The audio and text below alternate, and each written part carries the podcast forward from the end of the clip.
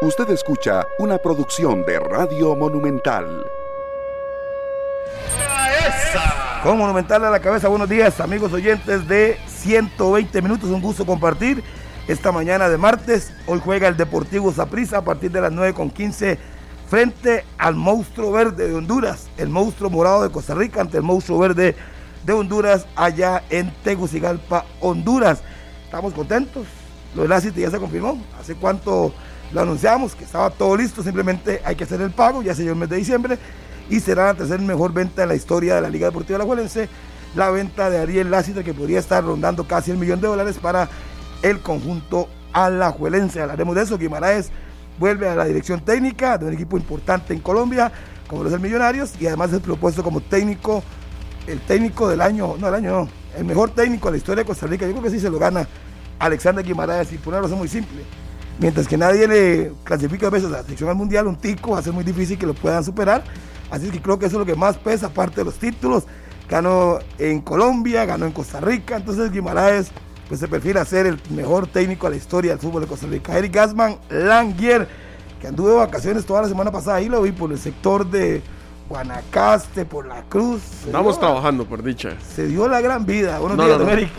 Por dicha andábamos trabajando, que es lo que, lo que a muchos nos hace falta en algunas partes de nuestro país y por dicha tuvimos la oportunidad de andar trabajando. Saludos para toda la gente allá de Guanacaste, por cierto, que nos topamos a, a varias gente que escucha 120 minutos. Por cierto, mandarle un saludo a, a Marvin, que es uno de los choferes de Publimark que eh, no se pierde 120 minutos. Viera cómo le molesta cuando hablamos mal de la liga, don Harry, a, Marvin. Así que saludos para él que eh, ahí nos, nos estaba contando que siempre pasa pegado a 120 minutos.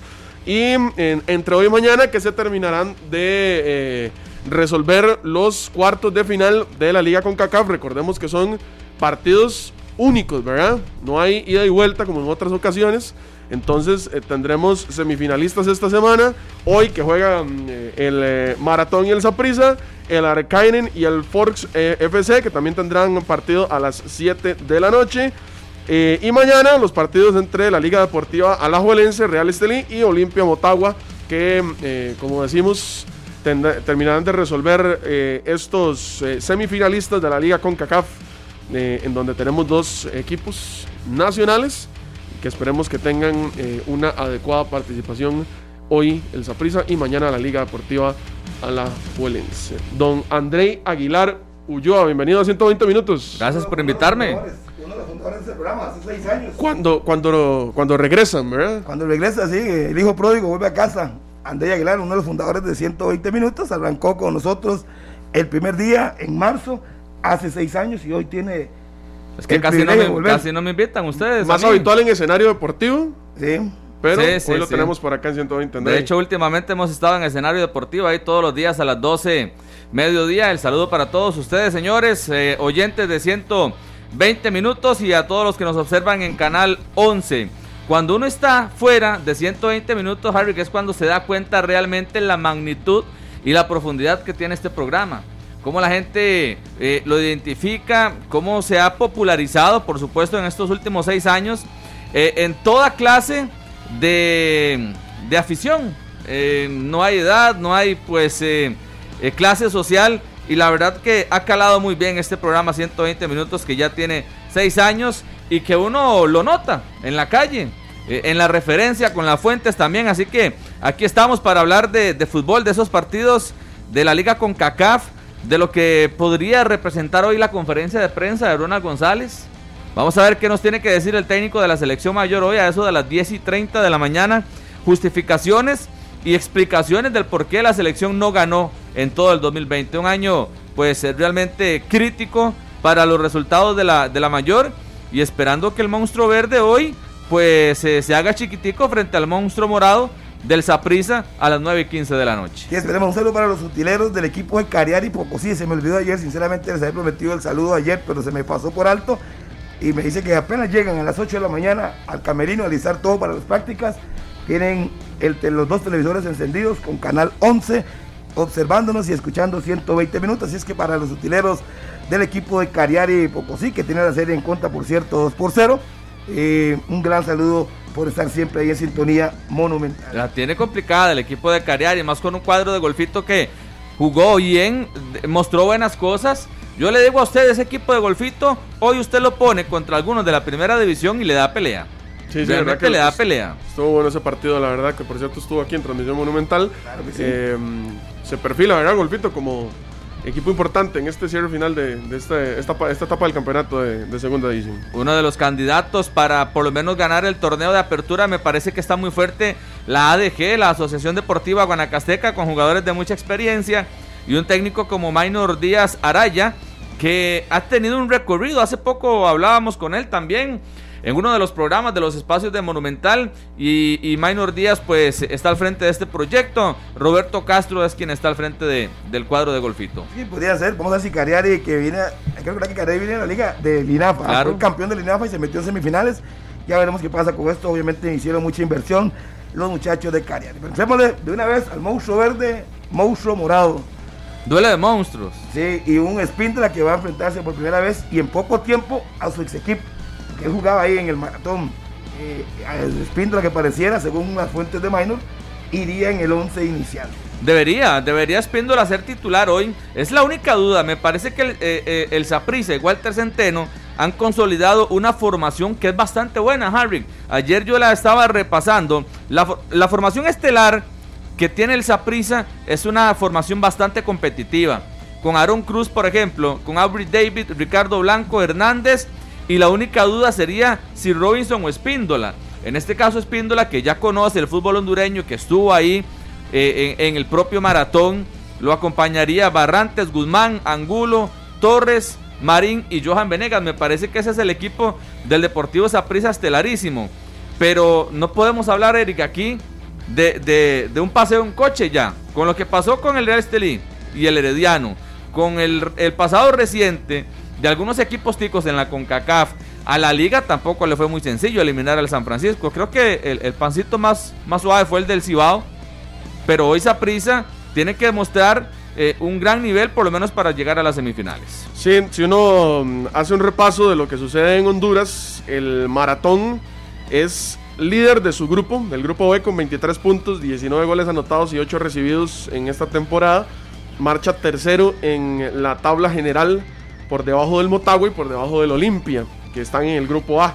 Entonces, eh, si podemos eh, echar el cassette para atrás, como se dice popularmente, y recordar que normalmente los equipos hondureños eh, nos hacen partidos complicados a, los equipos costarricenses, pues creo que hoy, y más estando en- en- en tierras hondureñas, creo que el partido puede ser complicado, ¿verdad?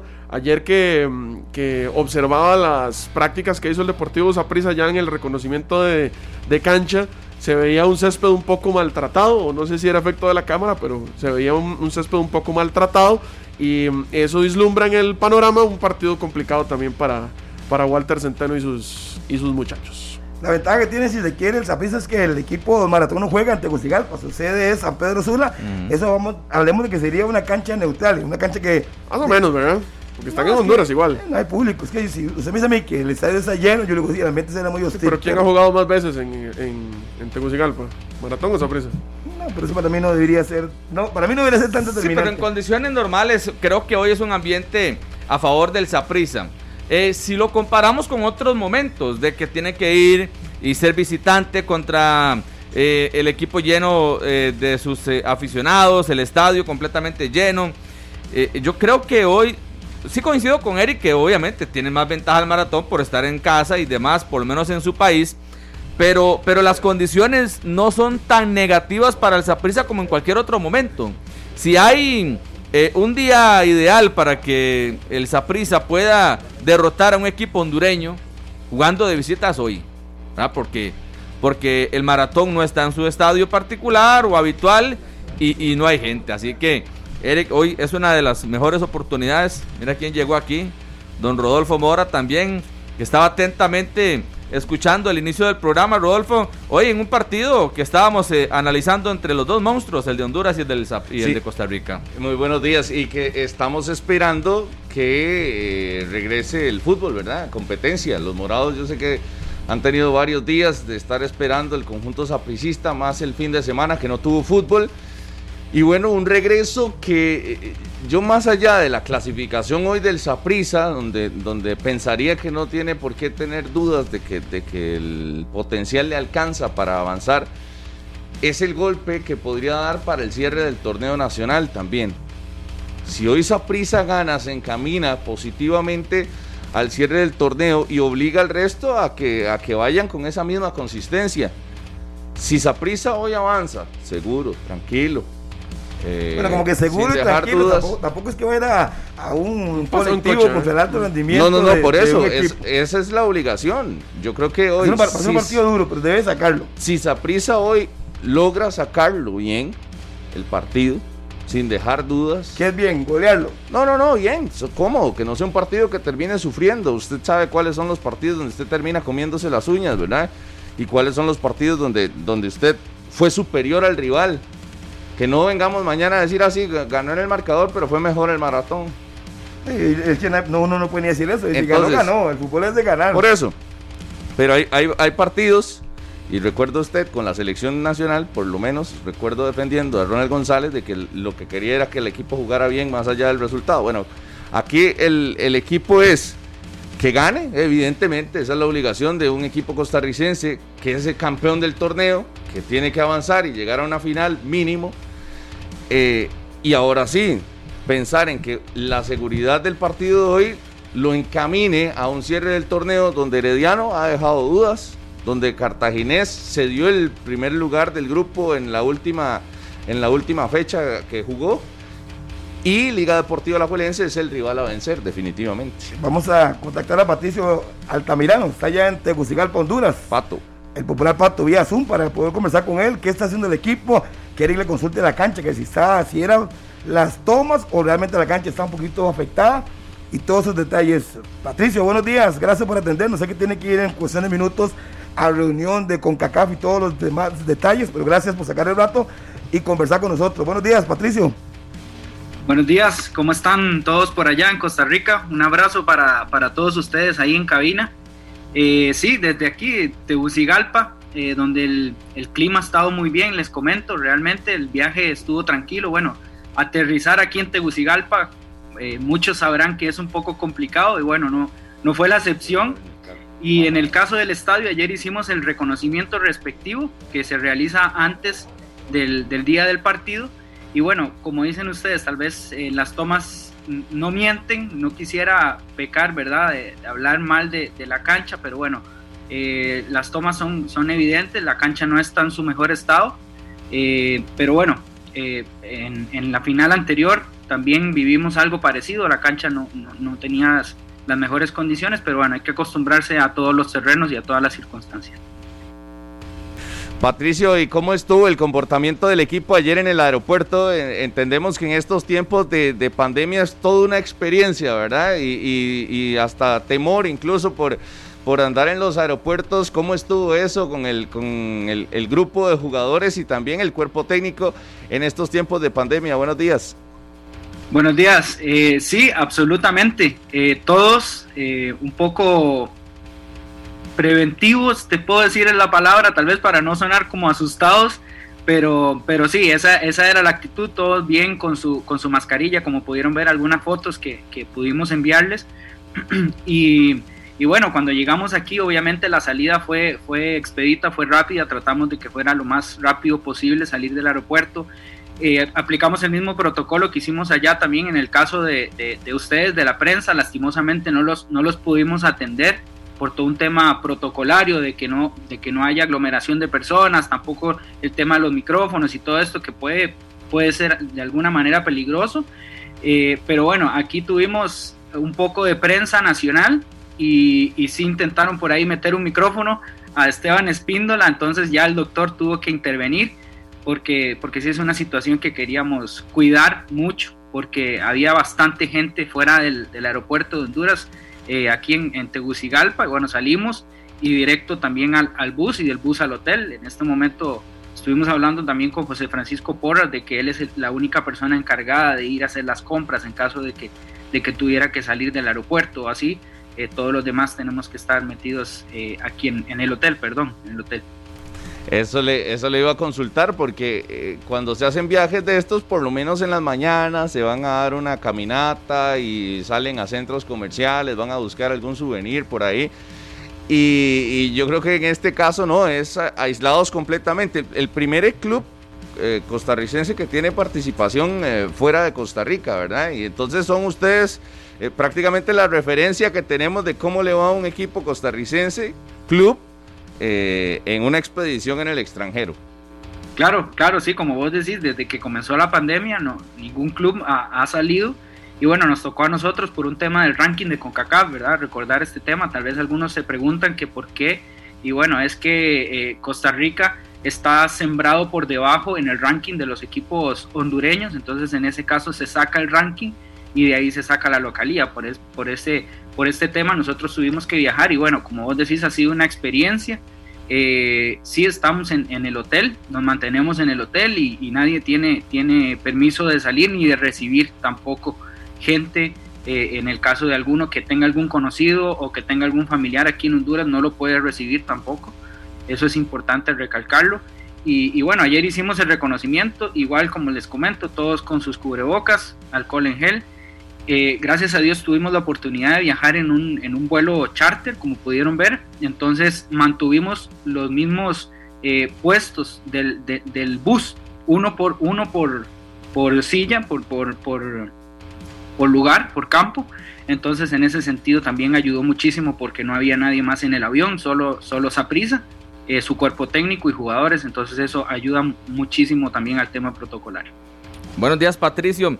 Eh, el equipo viajó evidentemente todos con pruebas negativas. No sé si ahora estando en Honduras se sometieron a más pruebas PCR, el plantel sapricista, toda la delegación morada y si depende o no el equipo para conformar la lista de esta noche de algunos resultados o todo está eh, listo con ese tema. Sí, como vos decís, eh, el viernes anterior nos hicieron las pruebas en Costa Rica eh, ya posteriormente nos dieron los resultados, todos negativos, los que viajamos, gracias a Dios en ese sentido. Y bueno, este lunes llegamos a, acá aproximadamente a las 10 y media, 11 de la mañana e inmediatamente en el hotel tuvimos nuestra, nuestra primera prueba eh, que tendremos aquí, después en Costa Rica nos, nos realizarán otra prueba. Eh, en este momento, hasta donde tengo entendido, no hay ningún, ningún problema en ese sentido. Así que por el momento estamos todos bien esperando que el partido se desarrolle con total normalidad en, en, horas de la noche. Eh, sí les comento que llegando al aeropuerto nos pidieron la prueba PCR eh, impresa. José Francisco Porras, el secretario técnico, las llevaba todas impresas. Entonces ya él hizo la entrega y pudimos entrar al, al país sin ninguna dificultad. Patricio, bueno, y usted es parte de, la delegación y parte de las pruebas que ha hecho el Saprisa. ¿Llevan un conteo de cuántas se han realizado, por lo menos en los últimos dos meses o desde que inició el torneo nacional? ¿Cuántas pruebas se le han hecho? ¿Un jugador del Saprisa a cuántas pruebas se ha sometido? Eh, en el caso de los jugadores, cinco. En, en mi caso específico, cuatro. Les puedo decir que cada una es un mundo diferente porque no sé si, si alguno de ustedes se la ha podido efectuar la prueba PCR y, bueno, eh, aquí fue un poco diferente, tal vez se movió un poquito más el, el hisopado, pero, pero bueno, es, es parte de, y en mi caso ya son cuatro, cuatro experiencias y en el caso de los jugadores cinco. Saludos Patricio, eh, coméntenos un poquito también eh, condiciones del terreno de juego que ahí pudimos observar en los videos que postearon ustedes en las redes sociales del Saprisa cuando estuvieron haciendo el reconocimiento de la cancha, cómo se encuentran, también el tema del clima, no sé si, será protagonista también esta noche para, para el encuentro. Según nos, según nos han indicado, el clima no va a ser protagonista. Ayer tuvimos una noche eh, fresca, un poco nublada tal vez, pero, pero sin nada más, no, no, no hubo lluvia. Eh, por el contrario, eh, fresquito, un poco húmedo, ¿sí? Eh, como siempre aquí en Tegucigalpa. Pero en el caso del terreno de juego, un, poco se puede decir seco, tal vez por, porque se ha utilizado mucho, según nos han indicado, han habido bastantes partidos ahí. entonces eso evidentemente hacer una, una gramilla natural lo afecta. Recordemos que también mañana ellos en ese estadio se realizará el partido de el clásico de acá también por, por CONCACAF. Entonces, ese estadio va a recibir bastante, bastante trabajo. Entonces, entendemos un poco las condiciones de la cancha. Sí les puedo decir que está un poco, un poco reseca, tal vez irregular en algunas, en algunos lugares, pero bueno, también sabemos que tenemos que acoplarnos a, toda esta serie de, situaciones, ¿verdad? En, cada país, como, como en Belice, que nos tocó entrenar en unas canchas increíbles, por, decirlo de alguna manera, y bueno, tuvimos que adaptarnos, logramos el resultado y seguimos y, a la postre fuimos los campeones del torneo, entonces es importante siempre estar claros de esto. Sí, eh, Patricio, la condición de los jugadores que se quedaron acá en Costa Rica, porque Johnny Acosta no pudo viajar, el otro creo que es Esteban Rodríguez, por lo menos de los habituales de, Walter Centeno, ya no están en CONCACAF. Pero para lo que viene, torneo nacional, ¿cómo, ¿cómo está el asunto con ellos, Patricio? según nos indicaba el doctor en un reporte que pudimos enviarles durante la semana, el caso de Johnny Acosta tal vez sería como el más, el más complicado que tiene para, para cuatro semanas. El doctor sí lo indicó que, que, eso se puede, se puede sacar un poquito antes, tal vez, ojalá. Eh, esa sea la situación en el caso de Johnny. Y el caso de, de, Esteban Rodríguez, bueno, él parece que, que, ya están en los últimos días de recuperación, ya pronto se estaría integrando a los entrenamientos, según nos ha indicado el, el doctor Esteban Campos. Entonces, a esperar que, que se pueda unir al grupo y ojalá estar también en la, en la siguiente fase o en un posible repechaje. Recordemos que si Saprisa no logra el resultado de, de, hoy, eh, podría también optar por la clasificación en, en un repechaje especial. Hoy el itinerario, Patricio, ¿cómo, ¿cómo está? A partir de mediodía, ¿a qué hora salen al, al, estadio? ¿Y cómo será ese traslado también? No sé si han mantenido una escolta por allá desde que llegaron a territorio hondureño. Sí, sí, una escolta. Eh, tal vez no estamos tan ambientados a, a, los diferentes, a la diferente situación o cómo se maneja en otros países. Y bueno, la, la escolta aquí es bastante particular bastante estricta, si se puede decir de alguna manera. Eh, y sí, como vos decís, vamos a tener escolta, la, hemos tenido en todos nuestros trayectos aquí en, en Tegucigalpa. Y, bueno, el día de hoy ya se hizo el respectivo desayuno, después tendremos almuerzo, tal vez una merienda en la tarde y posteriormente ya la salida hacia, hacia, el, hacia el Estadio Nacional de Tegucigalpa, donde se realizará el partido a las 9 y 15 de la noche. Entonces, eh, se, se, sale un poco de, de, de lo normal de los horarios, entonces eso también cambia un poco la dinámica, el itinerario que, tiene el equipo, ¿verdad? Cuanto a comidas, recordemos que, que, es un punto muy importante por los cuales también se, se hacen eh, todas estas concentraciones para que los jugadores tengan un proceso eh, guiado por el médico en cuanto a su alimentación, entonces eso es lo, lo más importante. Patricio, cuéntenos las condiciones de este repechaje. O sea, si el Saprisa no avanza, o sea, si no gana hoy, podría todavía eh, tener la opción de, de, clasificar a la siguiente fase. ¿Qué se necesita para optar por ese repechaje, Patricio? Bueno, eh, podríamos enfrentarnos incluso, eso, eso estuvimos hablando un día de estos, que también podríamos regresar a Honduras, porque por ahí, por ahí están los, los equipos como, como Olimpia, ¿verdad?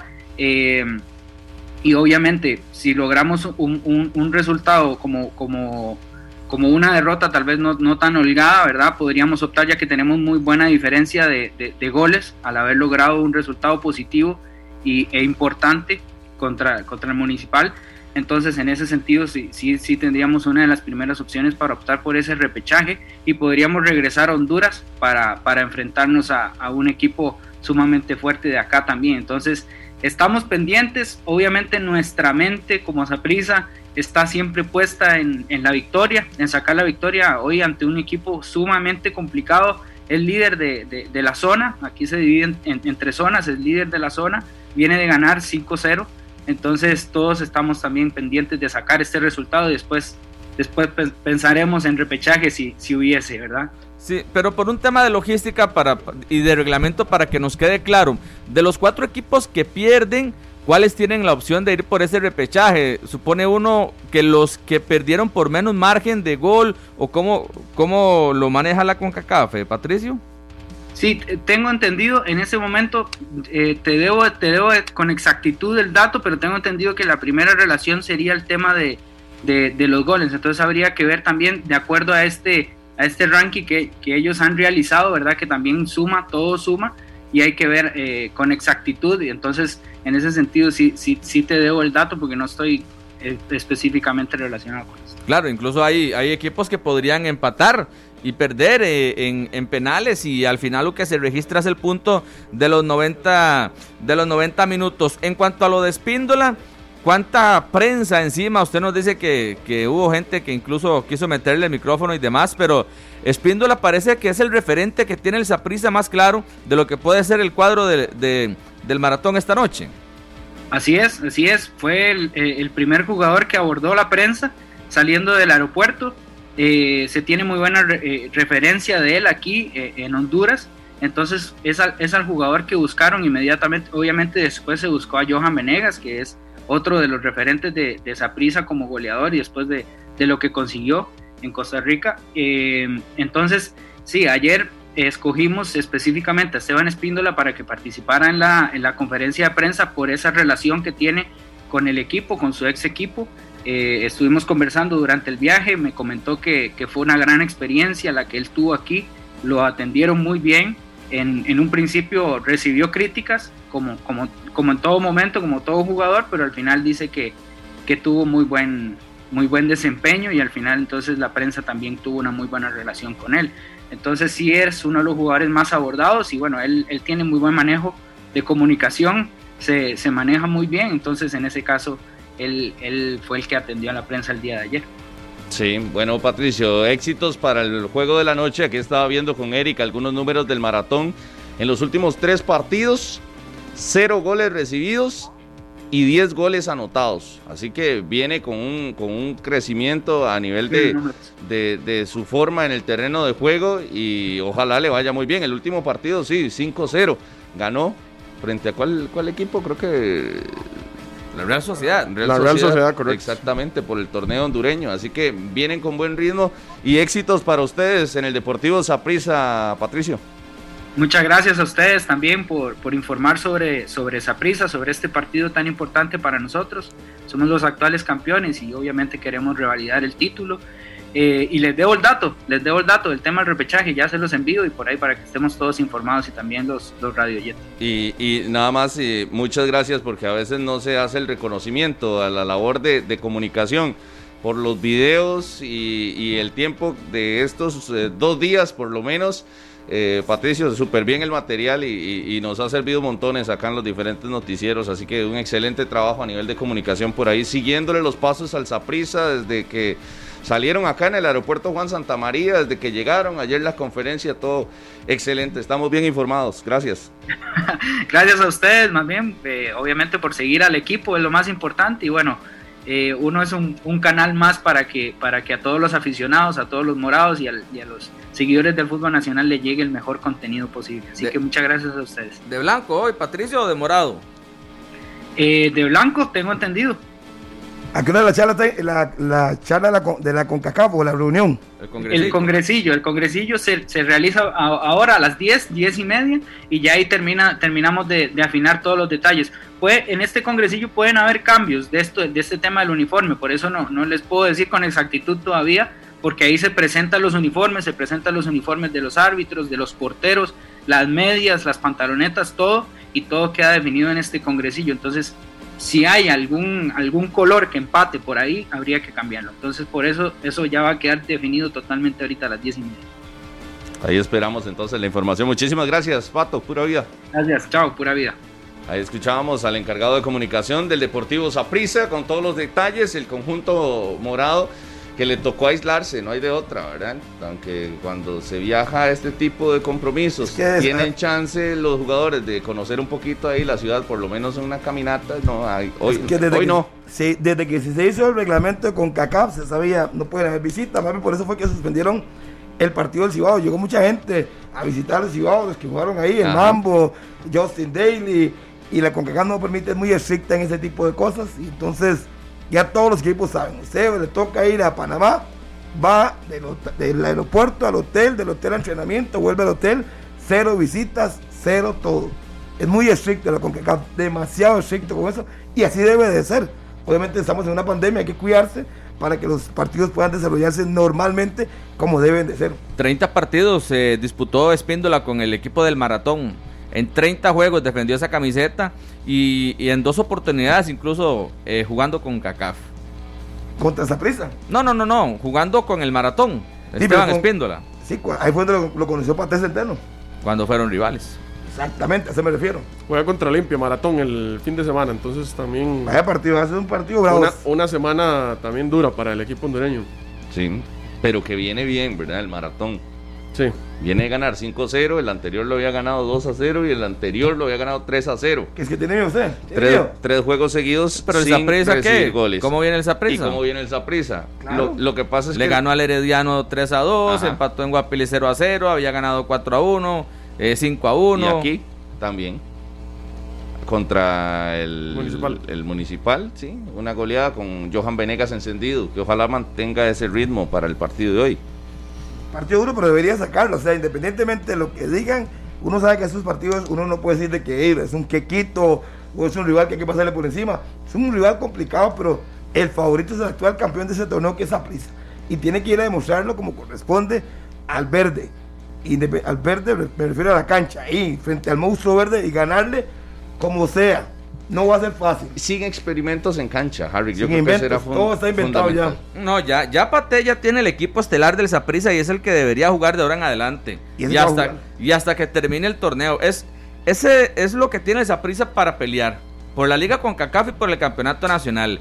Eh, haber eh, establecido esa media cancha con Guzmán, con, con Barrantes, Mariano y. Angulo. Mariano. Y es que ahora utiliza Angulo por un costado con, con Marín por el otro. Claro. Y a Johan Venegas eh, como, como el hombre más en punta. Yo creo que esa es la mejor formación que puede el Saprissa tener y mostrar en este momento. Salvo que hayan lesiones o sanciones, no debería haber cambios. Y en zona, los mismos. en zona defensiva, los ustedes. mismos. Aaron Cruz, Ricardo Blanco, Luis José Hernández, David David. y Espíndola. Para mí Robinson, pero bueno, la mayoría y todo puta que será Ay, Espíndola. Robinson. Esa es la única duda, es que esa es la única duda. ¿Robinson o Espíndola? Y el nivel de Alexander ¿Usted Robinson prefiere a Robinson sobre Espíndola, Harry? No, yo no, yo no dije eso. Y dije, para mí debería, por la forma en eso. este momento futbolística, debería jugar Robinson. No, Para mí. no, Harry es un jugador que está desfasado físicamente, que está lento, que le cuesta la marca. Eh, realmente lo de Robinson O sea, es- entonces, Ha ¿qué sido- están haciendo los visores? Eh, No, es que no tiene nada, es que es lo que tiene. Por lo que usted está diciendo, eh, está robando oxígeno en esa prisa. Harry, él, yo no voy a decir que está de rebote en el equipo No, sapricista. por lo que acaba de decir pareciera que es lo pero, que pero, pero le voy a decir, es, es con lo que, lo que cuenta, sí, mal planificado, perfectamente puede ser mal planificado de Walter Centeno, mal visualizado del cuerpo técnico. Depende del campeonato, ¿no? Cuando entró en, en la final. sí, sí, pero estamos hablando ahorita, Harry. Usted El cuando dice presente, diría. cuando usted dice que Harry Robinson debería jugar, ¿es lo que usted cree que debería pasar o lo que sabemos por contexto de que va a suceder, de que juegue Espíndola? No, es lo que yo No, no, pienso. es lo que él. lo que yo usted- pienso. si él fuera el técnico de Saprissa, Sí, metería a Usted pone Robinson. a, a- Por razones a muy obvias. Viene una lesión, Spinter, mucho tiempo. Yo lo, yo pondría a Robinson. Yo coincido con Harry con que ninguno de los dos termina de convencer. O sea, ninguno de los dos eh, no es tan fácil como decir este y este. Voy a ojos cerrados con Si este. Espíndola hubiera firmado por seis meses, usted se lo deja a los siguientes. no, No. con lo que ha hecho no. Con no, lo que ha no, hecho no, no, no, sigue. no, no. No. No, con lo que ha mostrado no. O sea, si hubiera firmado solo por este torneo así, y usted dice, se juega la renovación con lo que ha hecho en este certamen. Goodbye. Él mismo, él mismo firmaría su salida. Él mismo con su ¿Y a. Robinson lo renueva también, usted? Es que, vi, Buena primero, pregunta. Robinson a terminar contrato el torneo anterior, cuando jugó la final y le ganaron, le ampliaron Bueno, pero es que Pero Bueno, si Robinson, tampoco si quiere, pero Robinson tuviera es el, el contexto también de seis, solo seis se, meses. se irían dos, entonces tendrían que buscar dos, de, dos defensas centrales, tendrían que buscar los Es dos. que esa es la posición más crítica del Zaprisa ahorita. Es, ahí donde, nivel. es ahí donde Centeno y Cordero y todo el cuerpo técnico tienen que, que centrarse para la próxima campaña. Y ahorita ya no pueden hacer nada, es lo que tienen.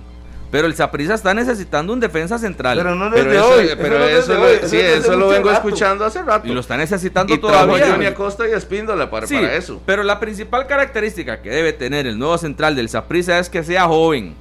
Un Daniel Chacón, un Fernán Farrón o un Aarón Salazar. Un tipo De ese tipo. de un, un defensor de ese tipo, que sea joven, que sea rápido, que tenga despliegue físico y que pueda complementar, en este caso, un Aubrey Davis. Estoy Ese defensor de no lo acuerdo tiene esa prisa. Estoy completamente de acuerdo. Y ya, le, lo y ya le puso nombre, Andrei.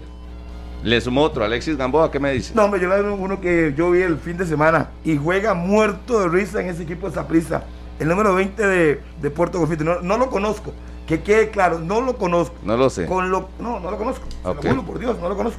Lo que vi el domingo con, jugando con Puerto Golfito, con el aplomo, un central que habla, porque como no hay público, se escucha todo. Se escucha cómo mueve- dirige. exacto, yo digo, ese chamaco, no sé dónde es. Ah, bueno, me dijeron que es de Avangares. Pero después de ahí, tiene condiciones. Y creo que le pelea de taco a taco a cualquiera. Ariel Matarrita se llama. Exactamente, Ariel Matarrita, sí, ayer lo decía, hoy lo repito. Entonces me decían, es en Costa Rica no hay centrales, ¿cómo no hay centrales? El Guanacasteca tiene uno que se apellido Díaz, buenísimo también, centrales. Entonces hay que ir a buscar chamacos, tal vez no tengan experiencia, pero ¿cómo ganan experiencia? ¿Cómo ganó experiencia Fabrón en la liga? Claro. ¿Jugando? Sí, pero lo pusieron a la par de, de un experimentado, ¿verdad? Eh, sí, sí, no tiene ahí en... en central tiene el gran de problema de que de sus cuatro defensores centrales, dos no están rindiendo. Uno es- fue llevado para, para, para tapar ahí la, la gotera, que es Johnny Acosta.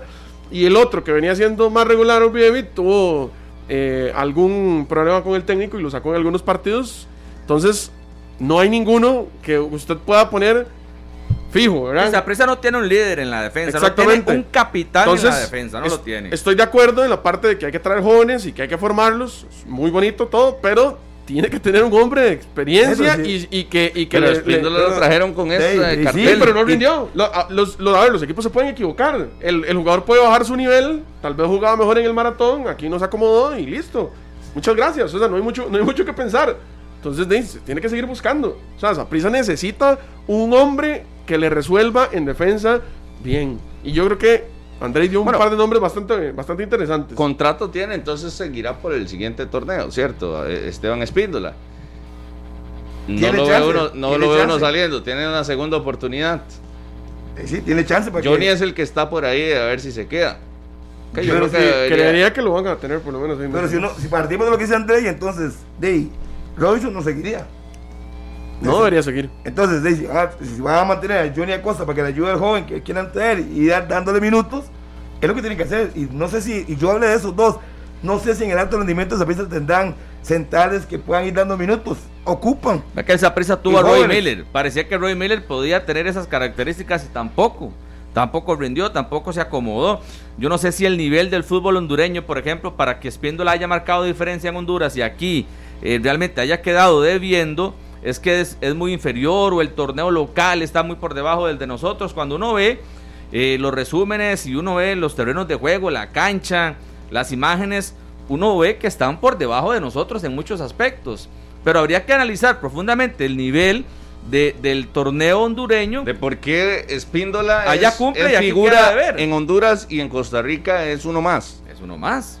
Es que yo, yo no, yo, César, que le he tirado una espíndola, yo también tengo que ser consciente y consecuente en que el parón que él tiene, yo creo que le está afectando. O sea, para que yo juegue en Honduras tanto tiempo, juegue en Olimpia también, algo debe tener. O sea, no todo el mundo se va a equivocar. Que en este momento quizás futbolísticamente esté a la baja, yo creo que también con los partidos que va con Saprissa, si sigue jugando, puede volver a retomar su nivel. Tampoco creo que Espíndola sea tan re malo. Si no ha rendido lo que uno espera. Pero yo creo que también se le puede dar chance. Si ya el próximo semestre eh, no rinde, pues goodbye. Es correcto, y además, y él no es tan, tan, tan viejo. Él tiene 27 años. O sea, me parece que está en una edad media, madura, donde todavía físicamente puede, puede responder y también tiene experiencia. No es un carajillo, ni es tampoco un jugador totalmente eh, en, el, en el declive de su carrera. Es la edad donde tiene que levantar la Es mano. la edad donde decir, tiene que hacerse el líder. Exactamente, a partir de ahora soy líder de una zona defensiva, a partir de ahora soy el referente en la parte baja y controlo todo lo que pasa con el Deportivo Saprissa, pero hasta el momento no ha levantado la mano. Yo creo que hoy tiene una muy buena oportunidad para hacerlo. Claro.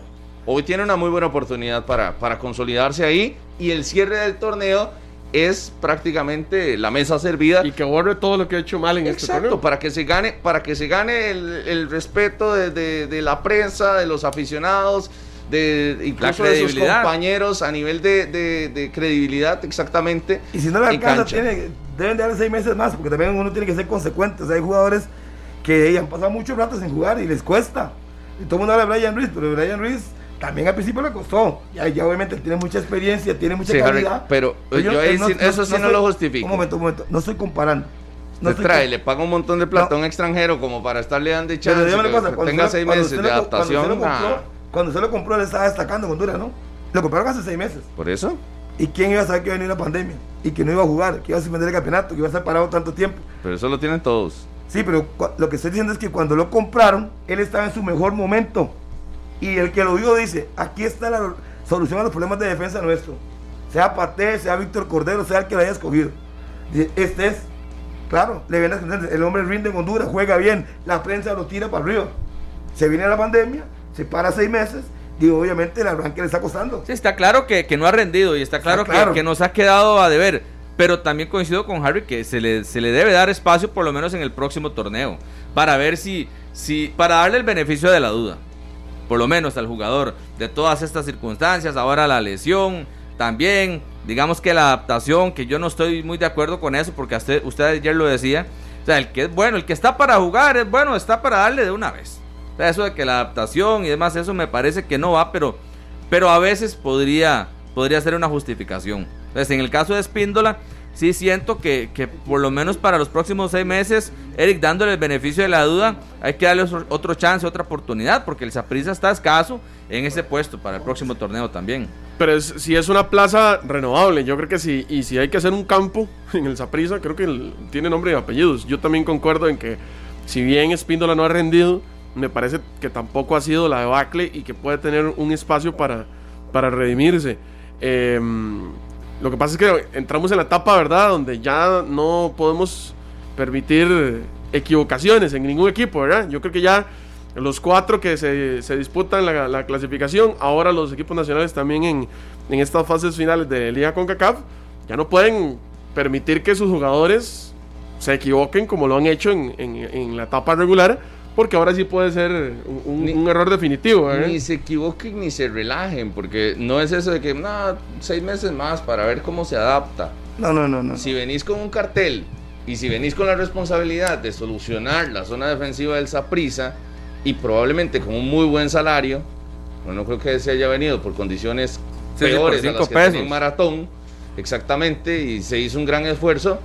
El, el equipo está dándote el 100 entonces, Espíndola, a nivel de rendimiento, tiene que dar el 100. Lo mejor de sus capacidades tiene que estar cuando se pone el uniforme del Deportivo Zapata. Y sin presión, es decir, sin, presión del público en las gradas. O sea, me parece que la referencia que Espíndola tiene cuando usted lo, lo, entrevistaba y él hablaba maravillas del estadio, de la gente, de lo que significa el Saprisa, él todavía no ha vivido eso, él todavía no ha sentido lo, que puede significar el Saprissa a, a, escala de aficionados. Porque ni siquiera ha tenido presión de las gradas. Y la va a tener. Por ahora, por eso el próximo torneo será clave. Terminar este bien. Y cuando abran el estadio de Saprissa con público, ya veremos si siente el ácido o no.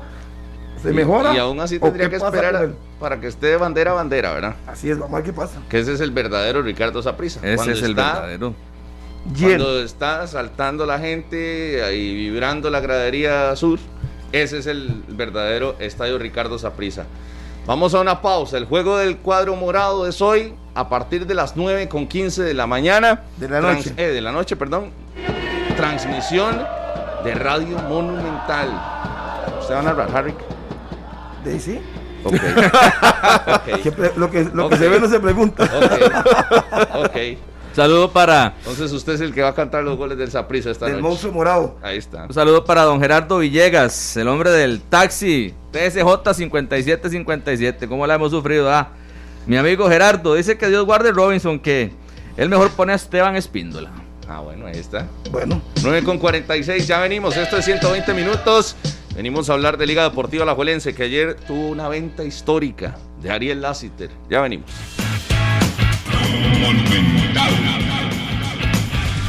Esto es 120 minutos a partir de las 9 eh, con 15 de la noche. Entonces el Saprisa que tendrá que enfrentar el Maratón de Honduras por la Liga CONCACAF. Liga Deportiva Alajuelense tendrá su cita el día de mañana. Es el otro costarricense con vida en el torneo del área. Enfrentará al Real Estelí. Con nosotros el gerente deportivo del conjunto rojinegro que ayer fue protagonista con una venta histórica de Ariel Lassiter al Dinamo de Houston después de que ya tiene varios meses de estar con el conjunto de la MLS. Tres meses. Por fin se oficializa su venta y el ingreso de unos cuantos colones a las arcas manudas. Decía el presidente de la liga que será la tercera mejor venta en la historia del club. Obviamente la de Fuelan será número uno y la número dos. Brian, Brian Ruiz. La de Brian Ruiz. Eh, está la de Matarrita también. No sé si la tercera, pero si es dentro de las cinco, ¿verdad? Dentro de las cinco más importantes en la historia de la, de la Liga Deportiva de la Juelense. Buenos días, don Agustín, ¿qué tal? Bienvenido a 120 minutos. ¿Qué tal? Buenos días, compañeros. Eh, sí, contentos de que, de que ayer se hiciera efectiva la opción de compra que, mantenía Houston, tanto por el club como para, por el jugador, que también sabemos que tiene un contrato allá, y pues satisfechos porque creo que es parte de este trabajo también.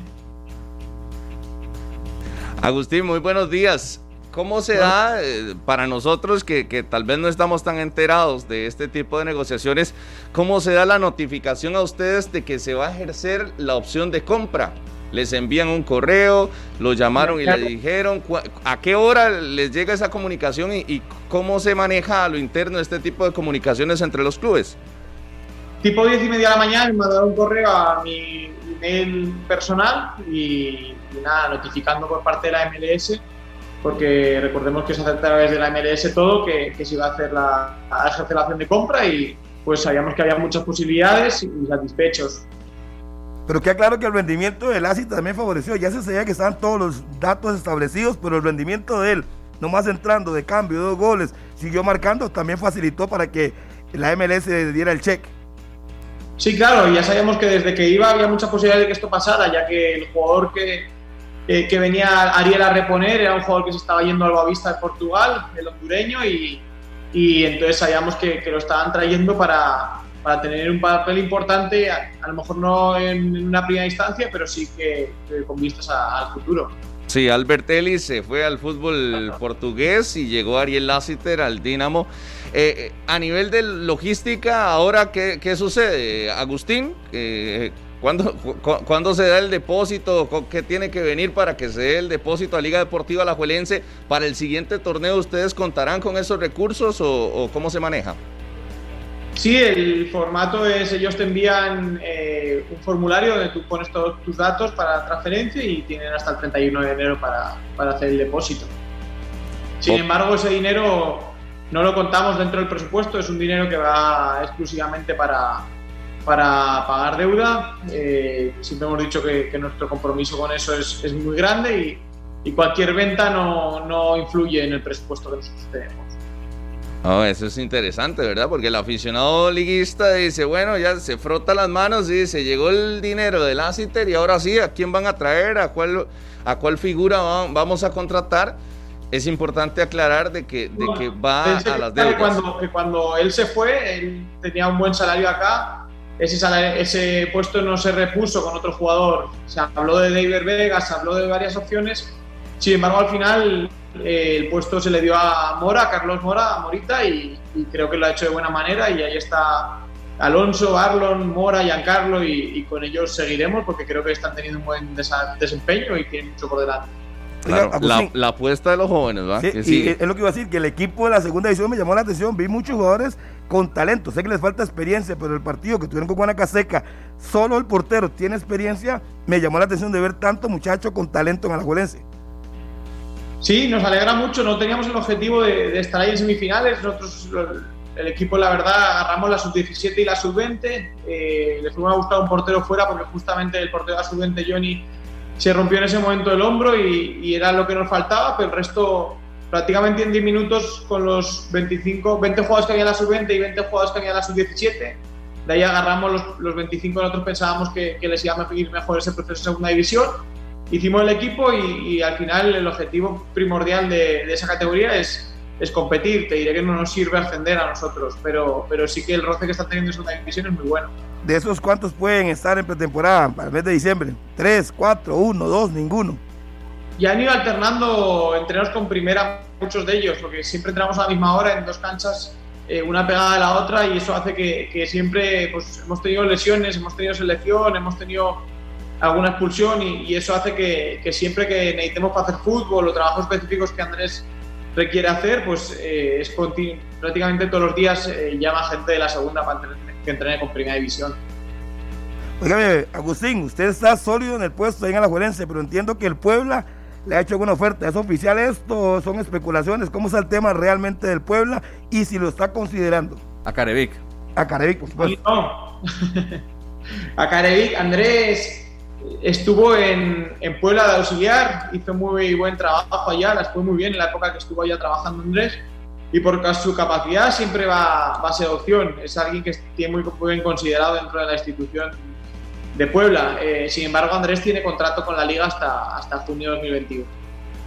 Pero si habría alguna disposición para negociar o algún interés formal de, de ellos, ¿se han acercado realmente para, para, buscar alguna opción o alternativa con don Andrés? Eh, siempre que haya una opción interesante para cualquiera, sea un profesional o sea un fisioterapeuta, el fisioterapeuta que yo traje aquí eh, el primer semestre era un chico argentino que, trabajó conmigo en México y acabando en diciembre de 2019 vino a la selección de México y, le ofreció ir a la selección de México y él tenía contrato con nosotros, pero, pero obvio yo no voy a cortar posibilidades a nadie. Igual Ariel era muy importante para nosotros, pero cuando llegó una posibilidad en, en la MLS que le pagaban tres veces más el salario, no, no, no voy a estar cerrando las puertas a nadie. Entonces, el mismo caso será con Andrés. Si él en algún momento dado me pidiera, pues me sentaría a conversar con él y yo soy muy racional con todo eso. Sí, porque en este momento el trabajo que tiene Andrés Carevic no es como para que, que, se vaya. Entiendo que todo puede cambiar en diciembre y si consigue la liga a la 30, el panorama será diferente a si no lo hace. Pero de momento yo creo que la intención es sostenerlo en el equipo, Agustín. Sí, por supuesto, y por eso lo renovamos y por eso, aunque ha estado cuestionado, ha seguido aquí, porque el que ha dado la estabilidad, el que ha dado los resultados constantes en el tiempo, el que ha mantenido un buen ambiente en el grupo, el que ha hecho crecer jóvenes, eh, eh, ha sido él, ha sido Andrés. Eh, siempre lo he dicho, me preguntaron el otro día si, si su puesto estaba condicionado a ser campeón. Dije que no, que este proyecto va mucho más allá de, un campeonato y, y lo he dicho siempre al principio a la gente no le gustaba, creo que después con todo lo que todo el mundo ha ido viendo, eh, sí que se ha ido teniendo un poco más de confianza que, que, esto es así, que va mucho más allá de un campeonato. Entonces, eh, la continuidad de Andrés no depende de que salga campeón o no. Pero Agustín, es, ese tipo de opiniones son de las que usted no le queda bien a todo el mundo, ¿verdad? Y usted es consciente. O sea, decir que, que si la liga no es campeón, Andrés continúa, eh, a algunos no les va a parecer. Sí, pero tampoco les pareció en los otros dos semestres. Creo que es parte de... nosotros tomamos decisiones todo el día y, y no siempre agradan a todos. Sin embargo, pues estar seguro que siempre hacemos lo que pensamos que es lo mejor para la institución. Eh, creo que la inestabilidad de estar cambiando cada semestre eh, eh, entrenadores te, te, aleja más de un título que, que te acerca. Entonces, es, es, una forma de pensar y, habrá momentos que nos equivocaremos, otros que acertaremos, pero, pero creo que tenemos que tomar las decisiones. Sí, incluso porque, porque usted también se expone, porque en algún momento si, si el desenlace no es positivo, probablemente todo el mundo se va a ir de nuevo contra Agustín y va a decir, ah, mira, Agustín no, no, no le da la salida a Andrés Carevic porque por, por, por su vínculo y demás deberían de irse ¿No cree que se expone un poco también usted? Sí, pero también ha pasado las dos veces anteriores, eh, después de la, final de diciembre de 2019 y la final de junio de 2020. Pasó lo mismo y, muchas veces es muy fácil tomar decisiones populistas, hacer lo que la gente quiere, eh, que así todo el mundo se queda tranquilo, y yo me saco un problema de encima, pero creo que, que a la larga va a ser más, más perjudicial que beneficioso, entonces eh, entiendo lo que ellos comenten siempre, eh, comparto muchas veces su opinión, y, pero al final tendremos que tomar las decisiones que pensamos que son mejores para la institución. Sí, sí, y el trabajo es, es, o es eh, causa o obedece a una planificación ya establecida más allá de ese resultado. Que, que tiene muchas eh, razones por qué no llegue el título o por qué no llegó en algún momento y también puede que sí llegue en diciembre y ahí yo creo que eh, con el trabajo que usted ha hecho, Agustín, más bien eh, es todo lo contrario. Prácticamente se convierte usted en, un ídolo rojinegro. No, bueno, creo que todos. O sea, eh, como te digo, la estabilidad que Andrés dio al, equipo, la, estabilidad económica que se está dando por parte de, de todo el club y de la Junta a la institución eh, la llegada y lo que han aportado los grandes jugadores de experiencia, lo que han aportado los jóvenes, creo que son la suma de muchas cosas lo que nos tiene hoy aquí y ojalá podamos culminarlo en diciembre, que nos haría muy felices. De perfil ese de venta, como la de Ariel Lassiter, ¿hay otros jugadores que estén haciendo fila con condiciones parecidas, Agustín? Sin duda, sin duda. Esos jóvenes que vienen detrás, que agarraron eh, la responsabilidad en momentos complicados, nos muestran que, que tienen mucho futuro por delante y, y que seguro van a llamar la atención de, de no solo de equipos extranjeros, sino también de la selección mayor. Claro, esa negociación que usted hizo con Van der Putten, ¿cómo se dio eso, Agustín? Que fue un golpe que nadie esperaba y que veo que usted no tiene compromisos con nadie, que si tiene que quitar a cualquiera lo quita y usted simplemente se mantiene fiel a una filosofía. Con Santiago, yo, yo desde diciembre del torneo anterior, de diciembre de 2019, ya había tenido algún contacto. Eh, al final en enero él, él decidió ir a esa prisa, eh, pues pensó que era lo mejor para él, él tanto él como su familia. Eh, fue a esa prisa a jugar en enero, estuvo el primer semestre, luego, luego le salió la, la opción de Portugal, eh, fue a Portugal, cuando viajó a Portugal eh, vi, no, no acabó de darse la situación porque en ese momento allá tiraron para atrás el torneo, eh, iban a entrenar solo tres días a la semana, no iba a ser algo que era lo que él había esperado, lo que habían hablado, no por la situación del Boavista, sino porque la situación mundial así está y va cambiando semana a semana, entonces él decidió regresar a Costa Rica y, y, y pues eh, pensé que era una buena oportunidad y, y fui para, para, hacerlo, para hacer que pudiera venir aquí a la liga. Sí, de los nombres que aparecen por ahí con, con futuro para el conjunto rojinegro. Agustín, hablando del partido que tiene Liga Deportiva La sobre, sobre, para el tema, sobre el tema que se ha hablado tanto de Santiago, me gustaría comentar que, que, no, solo, que no solo los jugadores están viendo a la Liga, que, que de aquí hay, hay, jugadores que también se han ido a Saprissa y a, y a Herediano, hay jugadores de Liga Menor que, que piensan que su, que su futuro pasa mejor por una institución como Herediano, pasa mejor por una institución como Saprissa, y tenemos salidas también, eh, a lo mejor no, no se comentan, pero también jugadores nuestros están yendo a otras instituciones. ¿Como cuáles? Y también jugadores que yo voy a buscar y que tocan la puerta y que llaman a los papás y que, y que están muy bien en otras instituciones y que no quieren venir a la liga. Eso que, que a veces se puede pensar que cualquiera que llamemos viene, no, no es así. Hay, cada jugador nos ha costado mucho y hay muchos que queremos que vengan, pero, pero es muy complicado porque también eh, todo el mundo trabaja muy bien, todo el mundo tiene muy cuidado a, sus mejores prospectos y, y no, no es sencillo. ¿Como quiénes? ¿Quiénes eh, se fueron del equipo Liga Menores? ¿A Saprissa Orediano? A nosotros se nos fue una contención bastante interesante. Saquín se llama, se fue a Saprissa en 2005. Eh, ahora mismo se ha ido un delantero centro de la 15 a jugar a Herediano, Esteban Cruz, y no, no es mucho problema. Sabemos que, que es parte de. Eh, los jugadores van y vienen, no solo en Primera División, también en Liga Menor. Y, y pues le deseamos lo mejor. Cada uno toma la decisión que piensa que es más conveniente para él y, y, y, es parte del juego, no hay problema. ¿Qué tan cerca podría estar un futbolista como, como Juan Pablo Ledesma, por ejemplo, de Agustín, para tener un contrato profesional? ¿Cuántos jugadores están ahí a, a, la, a, a poco tiempo de cruzar la acera de juveniles de alto rendimiento a formar parte del equipo profesional? Recordemos que los contratos profesionales se pueden hacer desde los 15 años porque la ley costarricense del trabajo te permite trabajar desde esa edad. Entonces ya tras reunirnos con la federación, una FUT, eh, se nos permitió hacer contratos profesionales y registrarlos ante la federación como jugadores profesionales a partir de los 15 años. Entonces, prácticamente todos eh, jugadores eh, interesantes, prospectos que, que, tenemos, los tenemos con contrato profesional. Juan Pablo Ledesma también. Decíamos, eh, Agustín, el partido de mañana contra el Real Estelí. ¿Usted vio el del Herediano contra el Real Estelí?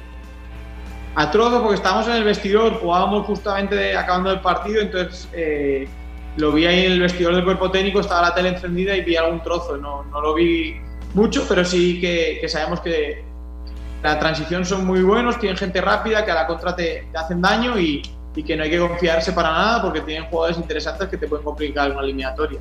¿Cómo se dio cuenta que había perdido el Herediano? Eso no lo esperaba usted. No, pero, pero sabemos que, que a partido único así, así es y así nos puede pasar a todo el mundo. Por eso hay que, que salir muy concentrados, eh, estar muy atentos en la pelota parada, en las transiciones, porque a partido único eh, cualquiera te, te, complica mucho la vida. Un mal día lo tiene cualquiera y puede echar a perder todo. ¿ah? Primero que ustedes la tienen clara que el equipo de Estelí, si bien es cierto, le ganó al Herediano, uno supone que si le juega de tú a tú a la Juelense, primero será un buen partido. Y muy posiblemente ustedes tengan más oportunidad de ganar si es que no se mete atrás, porque yo no lo veo jugándole tú a tú a la liga al equipo del Estelí. Sí, pero, pero muchas veces en el fútbol no gana el mejor. Hay situaciones que te pueden condicionar. Cualquier decisión arbitral, eh, un error individual de un jugador, eh, te, te, cambian un partido y, y, más a partido único. Entonces, sabemos que, y nos preocupa mucho eso, que independientemente que a lo mejor eh, la liga tenga un plantel más reconocido que, que, lo pueda tener Real Estelí, eh, pues eh, en un partido único puede pasar cualquier cosa y, es la preocupación o la ocupación que tenemos nosotros eh, de salir muy concentrados mañana. Si lo saca el Celí, sería un fracaso, Agustín, para usted. Digamos que usted dice que un mal día lo tiene cualquiera, lo saca el sería la liga. Ah, no, hombre, Harry. No, es una pregunta. ¿Qué dice Agustín? Creo que es muy fuerte, siempre digo que la palabra fracaso es muy fuerte. Cuando uno hace bien las cosas, trabaja día a día, trata de controlar todos los, todas las variables, eh, pues eh, se preocupa y es responsable con su trabajo, pues si luego hay un accidente, eh, no sé, lo podrán, lo podrán poner adjetivo ustedes, que, son los, los, responsables. Seguramente nosotros estaremos muy dolidos si, si quedáramos fuera, porque tenemos mucha ilusión de ir a competir a, la parte de México y Estados Unidos. Sabemos que ganando mañana ya tenemos un boleto asegurado en esa siguiente ronda que, que la liga lleva muchísimos años sin estar y a nosotros en lo, yo a mí en lo individual y a toda la institución nos haría mucha, mucha ilusión de poder estar en la siguiente fase. Entonces creo que, que mañana es un partido muy importante, por supuesto. Pero le escucho, solo un accidente dejaría fuera la liga, de la liga con CACAF el día de mañana.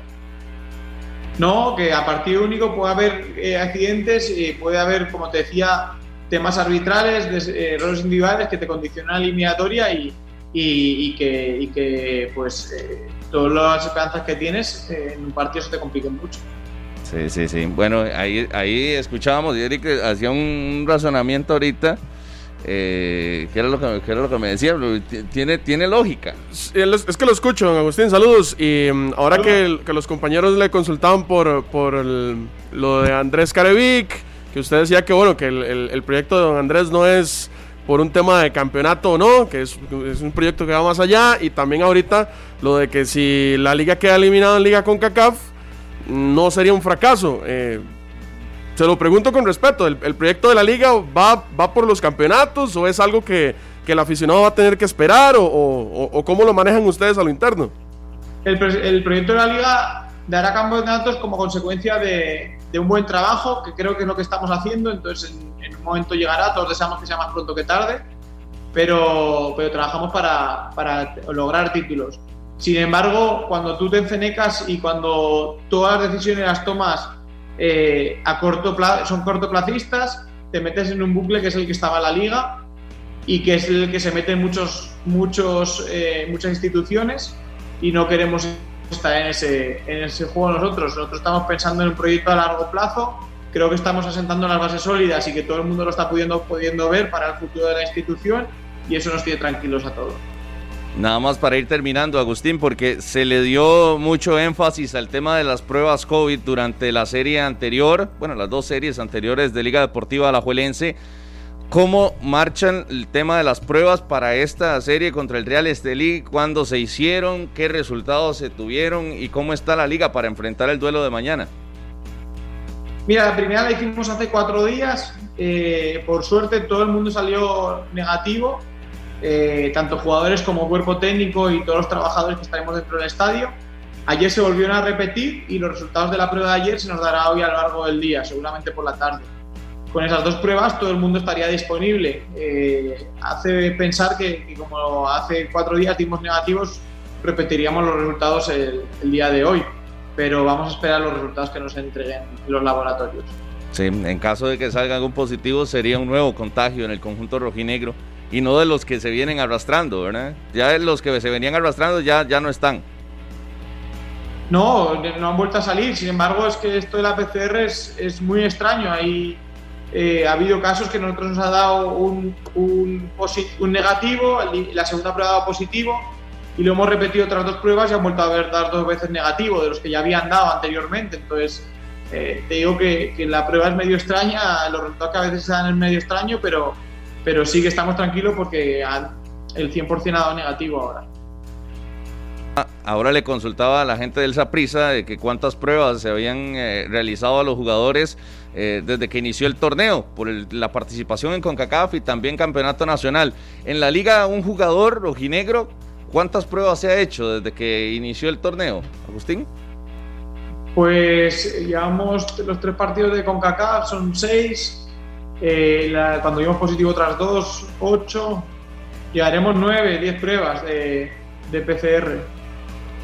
Diez pruebas. Y sí, para, nueve, diez pruebas, sí. Y para semifinales, eh, la etapa de cierre del torneo está planificado, ¿verdad? Que vengan más pruebas también. Eh, no, no está. El, el, torneo local no está estipulado eso, a no ser que hayan modificado alguna cosa, no, no estaba estipulado más pruebas a lo interno, entonces eh, no deberían de hacerse. Sí, sí bueno, estábamos hablando con don Julián, es una propuesta que tienen, tal ah, vez. Eh, para, para, el inicio de la, de la siguiente fase, someter a todos los cuatro equipos clasificados a pruebas PCR, pero sin duda alguna que esto ha sido eh, un trajín eh, fuerte en la parte sanitaria, por supuesto, en la parte económica también. Sí, por supuesto, a los clubes nos ha chocado mucho en la parte económica porque son muchas pruebas que se tienen que realizar. Sin embargo, bueno, en nuestro caso, por suerte, tenemos el apoyo del laboratorio San José y, y, y ahí nos van apoyando con, con, una parte de todas estas pruebas porque, porque sí que es un gasto grande para las instituciones. Bueno, Agustín, agradecerle aquí en 120 minutos, ha sido bastante amplio, más o menos nos pasamos unos minuticos, sé que tiene una reunión, pero agradecerle y ojalá que mañana la liga... Están esperando, tranquilo, Harry. que no entonces siempre agradecido con usted, Agustín, que lo llamamos y siempre ahí está atento.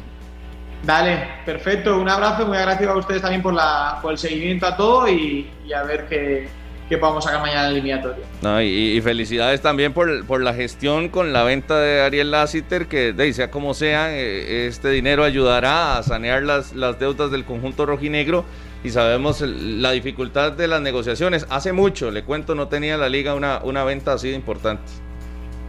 Sí, sí, sí, eh, me han ido contando, ahí Víctor Reyes, que lleva 40 años de la institución trabajando, tiene tiene muy claro toda la historia de los últimos 40 años de institución y, y me comentó él los datos de, de, todo lo que se ha ido dando y pues nos pone muy alegres. Eh, reconocer también a, a, Javier Delgado, que es el que, el que tuvo la visión de traerlo cuando, cuando el nombre de Ariel Lassiter no, no era conocido aquí en Costa Rica y nosotros hemos podido ahora aprovechar esta, esta oportunidad. Don Agustín, así entre nos, ¿esta venta puede llegar al millón de dólares?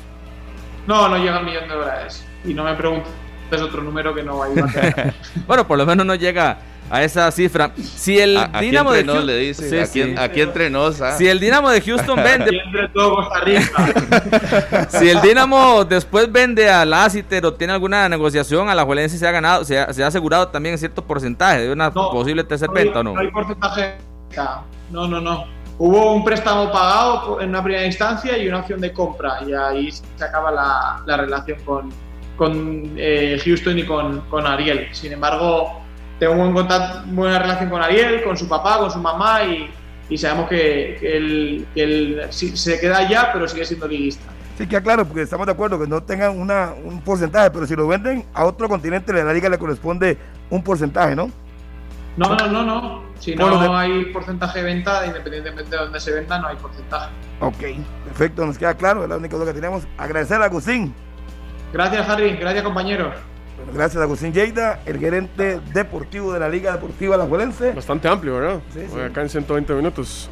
A veces las negociaciones tienen ese estira y encoge, ¿verdad? El, el, club dice, ok, yo le pago el préstamo y le ofrezco tanto, pero después no me, no me pida un porcentaje por una tercera venta. Eso es de la negociación que tiene que hacer un gerente con, con un equipo, en este caso también con la MLS. Hay otras negociaciones en las que sí se guarda un porcentaje de venta, ¿verdad? Como por ejemplo hizo el Zaprisa con Keylor Navas.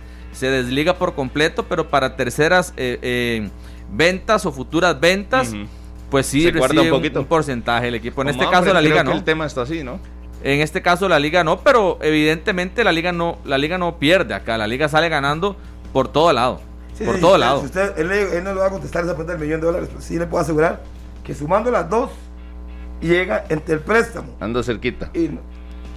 Sí, el, el presidente lo dijo aquí, el jueves lo vamos a tener precisamente independientemente, porque la gente no sepa que el presidente tenemos desde la liga el jueves, en 120 minutos, gane o pierda, porque no es que lo montamos y ganó o perdió.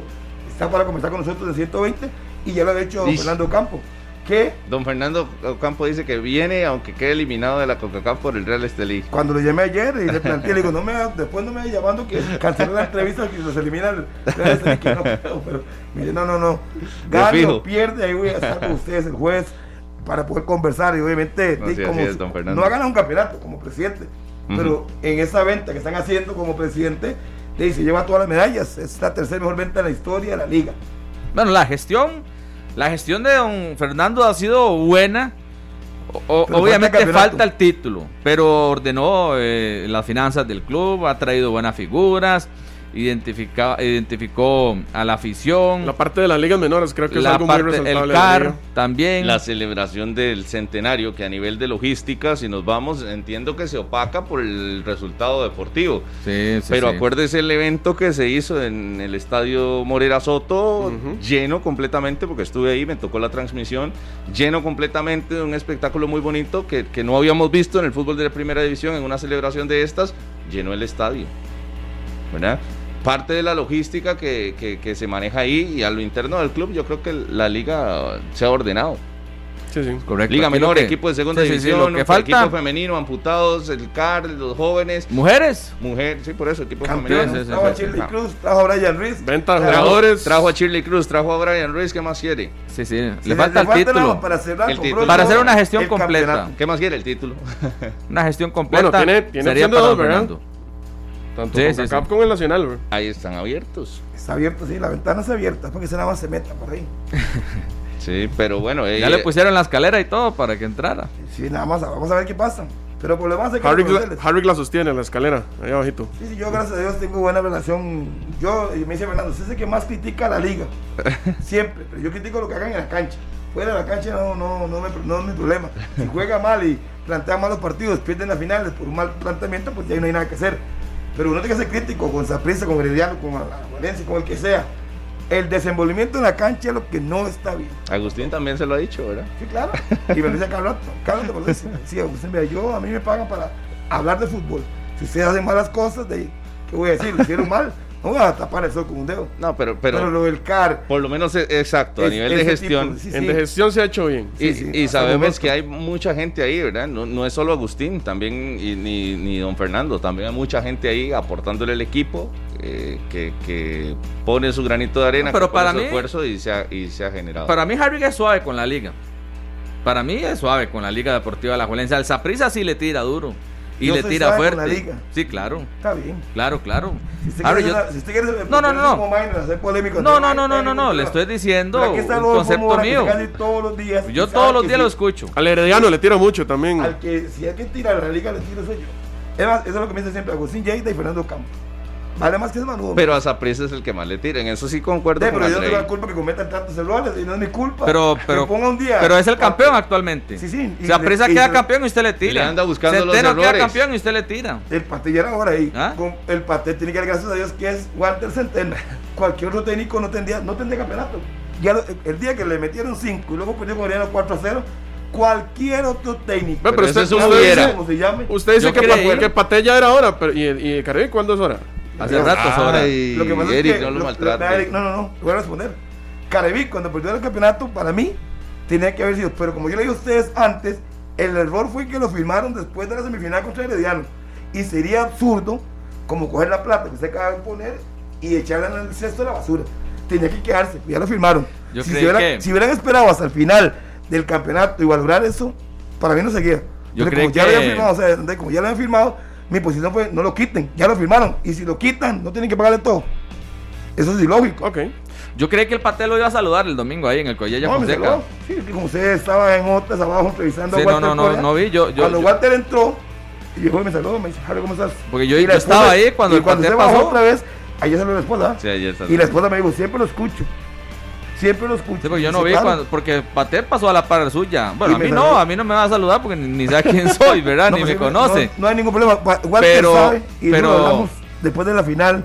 Walter, mi trabajo es criticar lo que se haga en la cancha. Si se pone de centro delantero Johnny Acosta y no funciona, mi deber es criticar eso. Pero no venga aquí a decir que no tiene persecución con Saprisa. Con, Yo no tengo ningún- Porque la gente que escucha el No, programa no, todos los eh, pero, días pero sabe. por lo menos yo soy firme. En cambio, usted cambia, un día le tira, sí. otro día se acomoda, saca la banderita, otro día se pone la chema, otro día se la quita.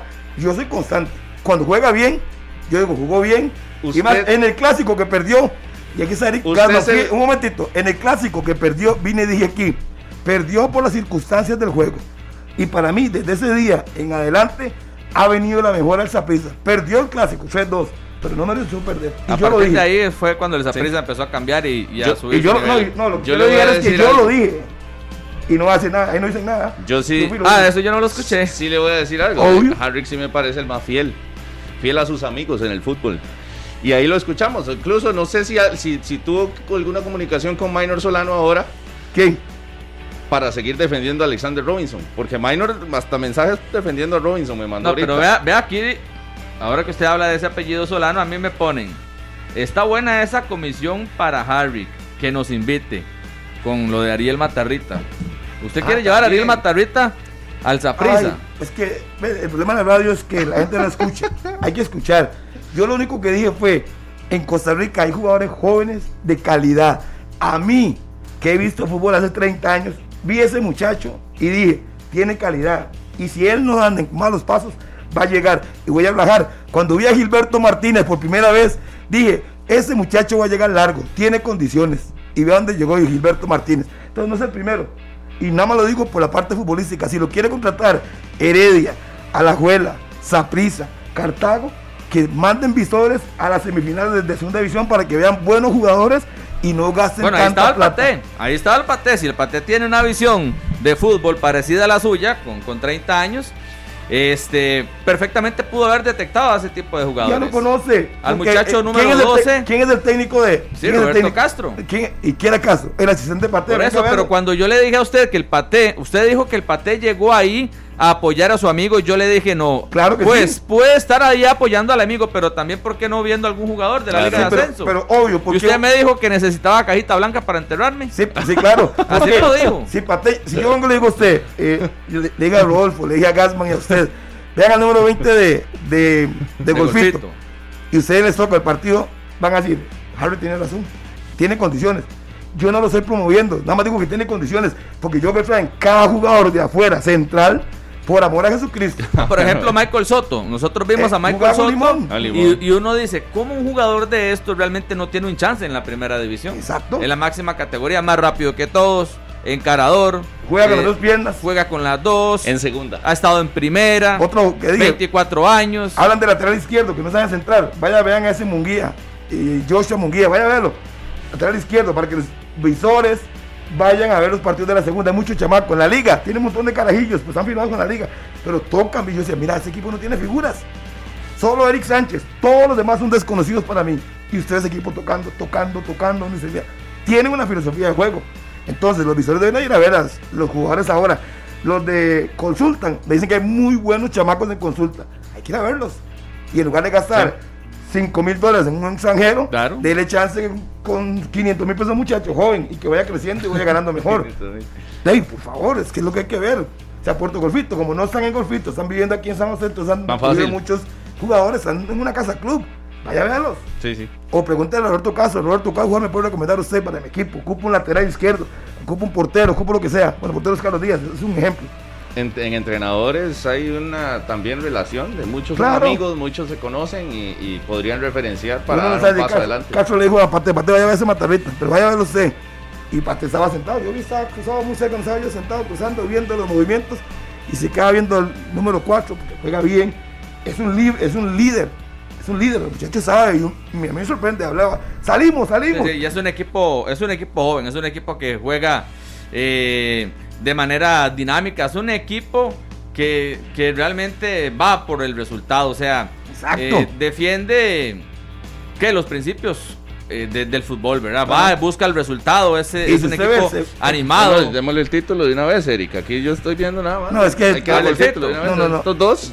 No, yo, y, Ya yo, no, y, y- y yo creo que me va a ser representante. Y, No y a Ronald González ahora en la para- conferencia, dígale que, lo, ¿Qué que los decir? convoque, porque eh, ahí está el Es que, talento. es que una cosa, es que usted ve. Es que yo- usted yo el de Guanacasteca- echarle tierra a todo. Póngase más, póngase más serio. Yo el de Guanacasteca no lo vi. Yo lo vi, Pero- le dije, habían tres o cuatro goles de buen nivel, yo lo dije. No, no, yo le creo. Un apellido Díaz que juega como central también eh, por el costado en el equipo Guanacasteca, hay dos o tres que tienen condiciones, son jóvenes, los demás son experimentados que uno Pasa es ya que yo, Harry, yo, a ver, no, no sé si voy a, voy a, voy a pecar aquí de... de- de- Dígalo, pero con todo Ah, de- respeto, de- Eric. Sí, sí, con... con De no, y- aguafiestas. Sí, sí, y, lo- y de verdad con todo respeto. Lo que pasa es que a esos muchachos habría que verlos en primera división, ¿verdad? Porque si los ves jugando contra personas o jugadores de un nivel más bajo, evidentemente ellos van a destacar. Entonces yo no podría venir a decir aquí qué muchacho, qué bueno que es, qué condiciones tiene, porque evidentemente está jugando con personas Eric, de este, menor nivel. Eric, una Entonces me pregunta. encantaría verlo en un Una- equipo, una- un equipo bueno, una- ¿verdad? Una preguntita. Digo, pensando, Una- preguntita. Aquí, aquí yo me acuerdo, por ejemplo, todas las condiciones que se le daban, por ejemplo, a un William Sunsin. Y William Sunsin llegó a jugar a esa prisa, jugó un partido, hizo un gol y chao. Y, a- y aquí se ha hablado maravillas de lo que hizo y lo que hizo Herediano, Yo lo escuché. y lo que hizo es que usted es muy fácil para usted venir y coger un equipo. Y lo que hizo Sunsin Herediano, ¿por qué fue al campeonato mundial Sunsin? Porque Sí, sí, la. Pero era el salto, era el salto Por favor. Sí, el Peche Por. Rodríguez también, fue al Mundial, Harry, eso no es un parámetro para medir un jugador. Ah, Yo lo que digo es que cuando llegan a equipos grandes, no rinden. Entonces, saber- En ese entonces no, en ese entonces tenía una racha de 18 años de no ser campeón, por si no se acuerdan. No, pero, pero yo, yo sí, yo sí. me- O la tuvo. No, no. Ya.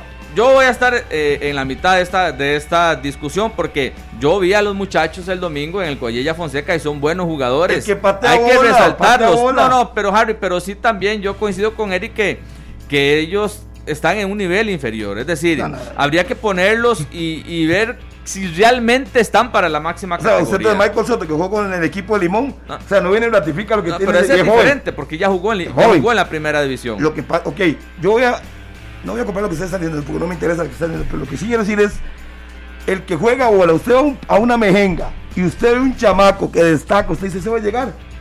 Porque tiene condiciones, no importa dónde juegue, las condiciones las tiene y las tiene que demostrar en un nivel superior. ¿Acaso que está jugando diferente? Que los de primera son extraterrestres, no son los mismos. Es la bola redonda, es el mismo juego. Eh, el pero que sí. tiene O sea, talento, bajo- pero si le, le- le costó a Espíndola. Bajo esa lógica, entonces yo agarro a cualquier Honduras- jugador de. Costa Rica, lo pongo en la Liga Española y tiene que rendir.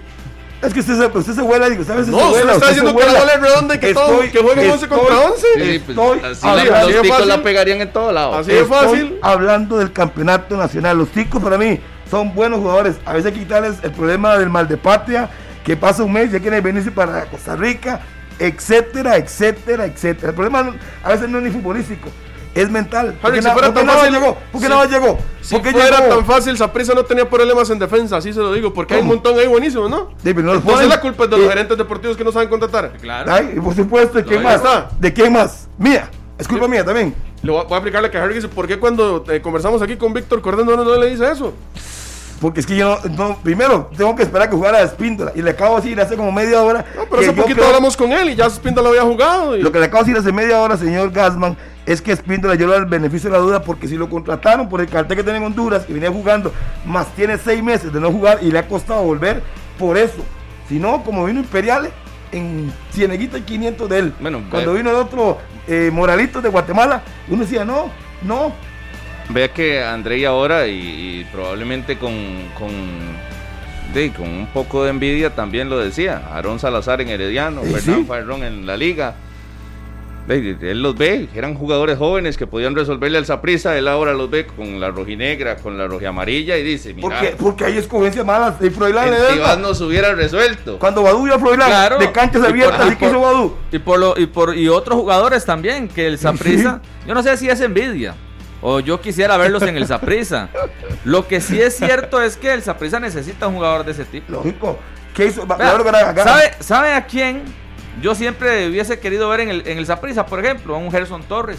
Y Gerson Y- Torres y- ya, y no. Gerson Torres ya ahorita viene como Y le cuento la si historia. no, si no se despierta ya, la carrera de Gerson Torres se puede estancar. Ya y deja de le, ser un cuen- y le chamaco, cuento, ¿verdad? no, y Gerson Torres hizo liga menores ahí. Imagínense. Y lo mandaron y se fue para el Herediano, no le daban pelota. Pero Randall hizo estuvo es- entrenando, Harvick, ahí en el Saprissa, Sí. de gratis, todos los días iba esperando Sí. que le dieran una oportunidad. Porque llega un No gerente dieron como el Eric y le dice, no, ese no. Ahora es culpa mía. y Este se fue no. para Heredia. Oiga, y aquí nadie se salva porque el lateral derecho, la liga también tenía a Orlando Galo ahí, lo Y sí, tenía y, y se lo llevó se lo llevaron. Eh, Guillermo Ortiz se lo llevaron.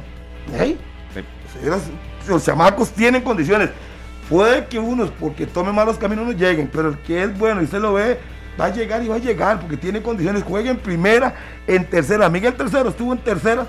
Lo vio un día este Ricardo Allen, lo trajo a la primera, de- rindió. De otro- tercera a primera.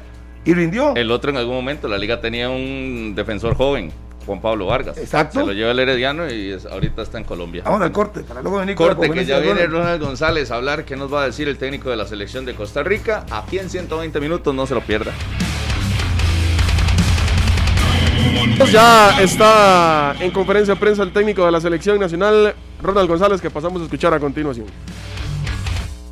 Hemos entendido de que hay preocupación y molestia porque en cinco partidos de este año no pudimos ganar y la acepto, aceptamos esa responsabilidad. Sin embargo, nosotros eh, como responsables del equipo no nos estamos deteniendo solamente en el marcador, que evidentemente es lo primero que todo el mundo se fija, sino que hemos invertido tiempo en otras cosas, tiempo que no tuvimos anteriormente para hacer y que bueno, como hablamos desde que yo llegué a este puesto, estamos un poco rezagados y teníamos que completar.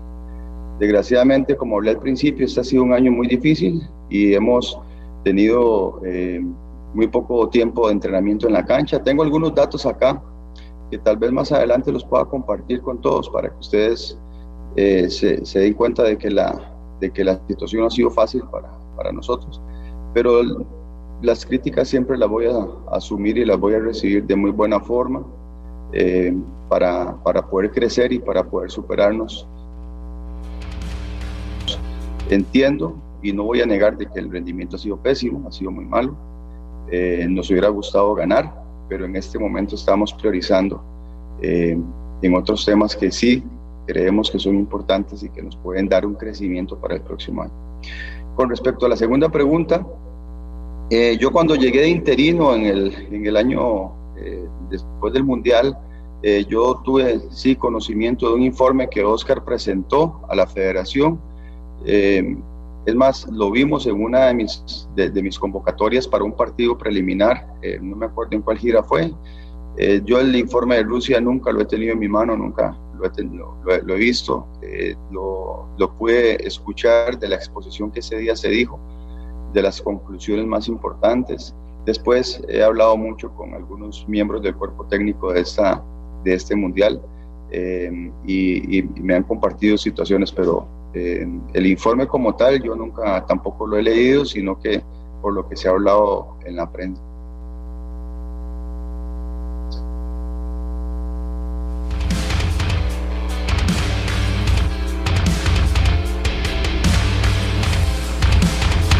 Algunos problemas con la comunicación del técnico de la selección de Costa Rica que hablaba, y bueno, creo que va en esa línea, de las justificaciones de por qué los resultados hasta el momento.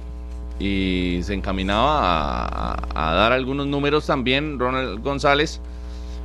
Yo creo que ahí no debería de asumir Ronald la posición de que acepta las críticas, sino él mismo criticar lo que, lo que ha visto en cancha.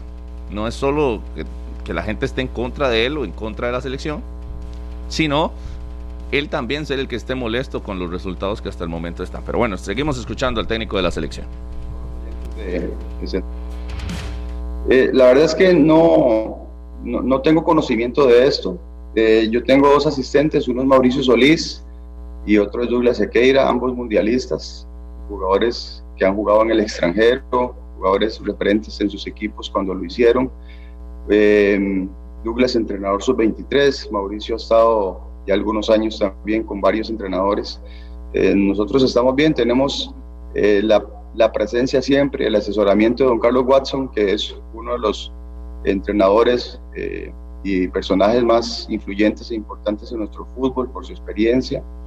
Eh, en este momento la verdad es que no lo hemos considerado, sin embargo yo nunca me voy a negar a que el conocimiento pueda llegar a nosotros y si, si si existe esa posibilidad, aunque yo como responsable no la he gestionado, eh, eh, podría ser, pero en este momento, Anthony, nosotros no hemos pensado en nadie más.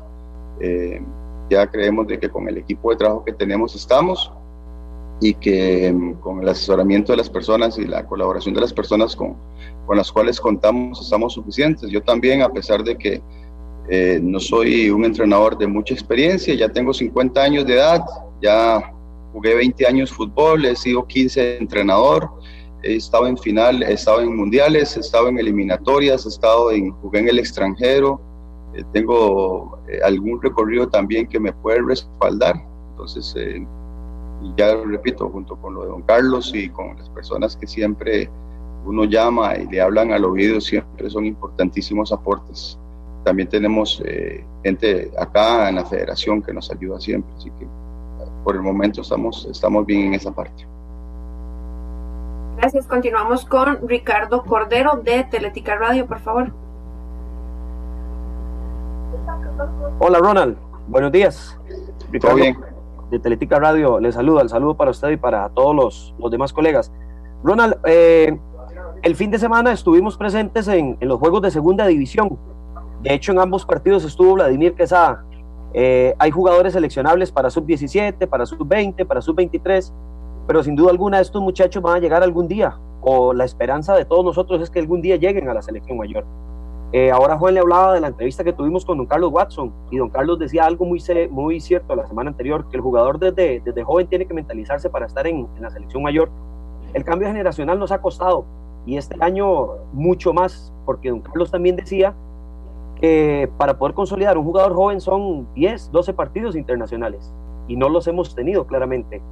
Eh, ¿Cómo hacer para que ese cambio pueda hacerse de una manera más rápida, que los jugadores jóvenes puedan irle aportando a las diferentes selecciones nacionales y que pronto algunos de estos buenos jugadores que hemos visto en segunda división puedan llegar con un buen nivel o de una buena manera a la selección mayor? Bueno, gracias Ricardo. La, pregunta es muy interesante. Ojalá que pueda respondérsela yo de, de muy buena forma y para poder ser bien claro. Yo digo que todos esos muchachos deben de tener un proceso, deben de tener un seguimiento como se les está haciendo y también deben de tener su tiempo para poder eh, cumplir eh, metas futbolísticas individuales próximas. No podemos eh, pretender ni dar responsabilidades a, muchachos que todavía están en edades de, de, formación y competencia como para que asuman roles importantes a nivel de selección mayor. El proceso de ellos se va a tener que seguir dando, van a ir poco a poco subiendo su nivel, compitiendo, eh, llegando a selecciones nacionales, que es la que le da la parte de, la parte internacional, eh, pero hay que llevarlos con calma. Eh, entiendo perfectamente que el, que el, cambio generacional y el proceso tienen que darse, pero lo estamos haciendo actualmente a nivel de selección mayor, lo estamos haciendo. tal vez no con la ligereza que muchas personas quisieran, pero lo estamos haciendo. Hemos tenido en todas nuestras convocatorias jugadores sub-23, jugadores que, que han demostrado que, que, tienen valía y que van a ir poco a poco eh, eh, escalando. Entonces el mensaje es que todos los muchachos eh, que anda viendo Vladimir, Harold, hasta Douglas también en las visorías de los campeonatos que no solamente son de una FUT, sino que es Liga de Ascenso en este momento, tienen que ir cumpliendo su debido proceso y tiempo de formación competitiva para que estos puedan llegar a selecciones nacionales y por ende luego a un campo en la selección mayor un poco más adelante. Continuamos con Gerardo Corto de SINAR. Por favor, Gerardo. Hola, Ronald, ¿me escuchas? Sí, perfecto. Todo bien, Gerardo. Bien, bien, ¿y vos? Bien. Qué dicha, me alegra. Eh, Ronald, em, vamos a ver, después de haber jugado aquellos dos partidos con Panamá y el de Estados Unidos a inicios de año, que fueron básicamente con jugadores de acá, eh, ¿sentís vos como entrenador de la selección que hubo un cambio radical en cuanto a los últimos dos partidos donde ya tuvimos legionarios y que son en teoría nuestros legionarios más pesados, no necesariamente andan en el, en el mejor ritmo de, por las circunstancias que sean, pero sí sentiste alguna diferencia entre lo de acá y lo que tenemos afuera. Gracias y, un abrazo. Gracias, eh, saludos igual a la distancia. Por supuesto que sí, tuvimos un cambio bastante eh, significativo eh, que incluso hasta estadísticamente ya lo hemos sacado con respecto a, por ejemplo, un dato básico que puedo compartir con ustedes en este momento de forma general es que nosotros en los dos partidos contra Panamá, eh, el recorrido global del equipo fueron 98 kilómetros y ahora en Europa se corrieron 106 y 107 kilómetros global. Ya con solamente este primer dato nos damos cuenta de que los jugadores y el ritmo de competencia a nivel internacional es diferente al que se pudo jugar aquí en Costa Rica contra un rival centroamericano. Eh, también tenemos datos eh, del juego de posesión y el juego de, pases consecutivos con respecto a, los, a, los, partidos que utilizamos y especialmente las zonas en donde las hicimos, ¿verdad? Muchas veces los equipos tienen posesiones, pero en el campo propio, esta vez nosotros tuvimos posesión en el campo propio, sí, para dar seguridad, pero también tuvimos eh, bastantes llegadas y también tuvimos eh, posesiones en, campo contrario. Eh, el robo de pelota también se incrementaron. Eh, y además, bueno, lógicamente que los rivales fueron diferentes y entonces eso obliga a los jugadores a estar más atentos. Vimos un cambio importante. Eh, hablaba al principio de que eh, hemos tenido un año difícil, ¿verdad? las, las convocatorias de este año han sido inconstantes. Hicimos un equipo para Estados Unidos, en los cuales no pudimos contar con todos los legionarios, solamente con algunos de MLS. Luego nos, nos vimos en la negativa de jugar, eh, desgraciadamente, para marzo, para junio, para septiembre. En octubre aceptamos los partidos con Panamá para ver a los jugadores nacionales y solamente pudimos tener a un jugador nacional que era eh, internacional, perdón, que era Oscar Duarte, mientras que el rival trajo a siete jugadores internacionales. A mí me hubiera encantado contra Panamá poder haber tenido por lo menos seis o siete jugadores internacionales, pero no los pudimos tener por temas de pandemia y restricciones del ministerio y entradas a Costa Rica. Eh, y hasta noviembre podemos tener el equipo que creemos que es el equipo base, junto con otros que se quedaron fuera también por temas de lesión o de pandemia, de poder conformar el equipo. Así que han sido, ha, sido, ha sido difícil, ¿verdad? Como hablamos, ha sido difícil todo este, todo este, este proceso, pero sí hemos visto una diferencia, por supuesto que sí, de los últimos eh, dos partidos con Panamá, que desgraciadamente no ganamos tampoco con los dos partidos que jugamos en Europa. Seguimos con Keishmer Gómez de ESPN. Hola, don Ronald. Eh, buenos días, un placer saludarlo. Don Ronald, ahora estaba hablando con, con Cristian Gamboa y decía Cristian Gamboa que uno de los aspectos que le está costando más a la selección fue algo que él percibió, que fue que en la selección ahorita hay una combinación de tres generaciones distintas con diferente recorrido, dos que tuvieron un, amplio proceso internacional y una que lastimosamente pues no dado los resultados eh, que uno esperaba. O sea, si teniendo en cuenta esto, Ronald, ¿cómo se podría homogenizar este, grupo?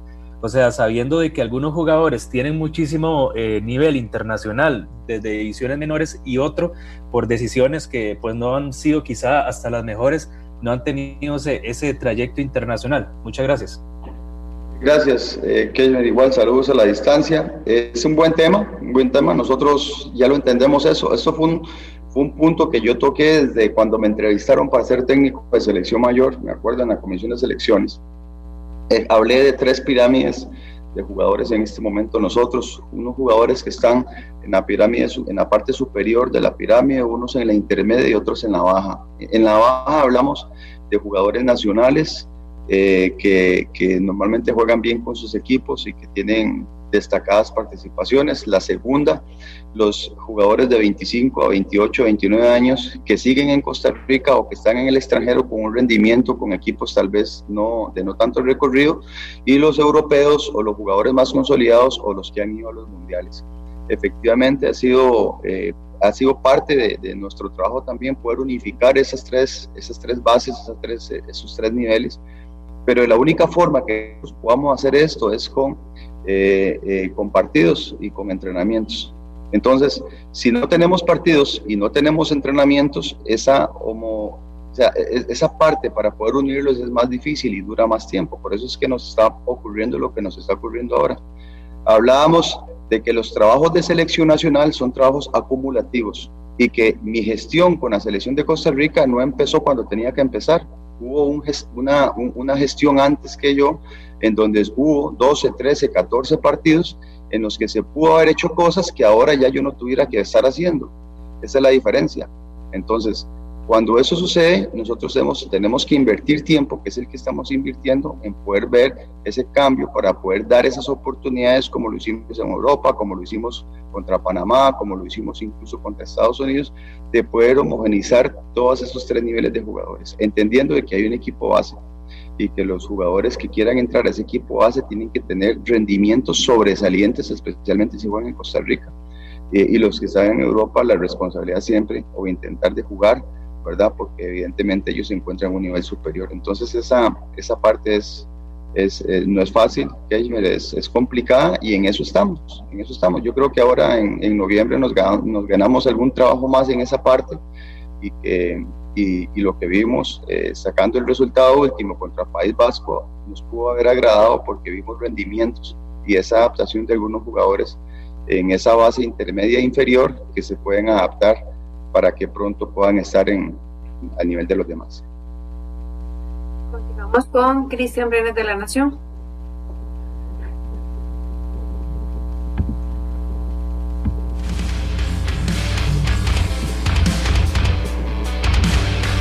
Cristian, si habilitas tu micrófono, por favor.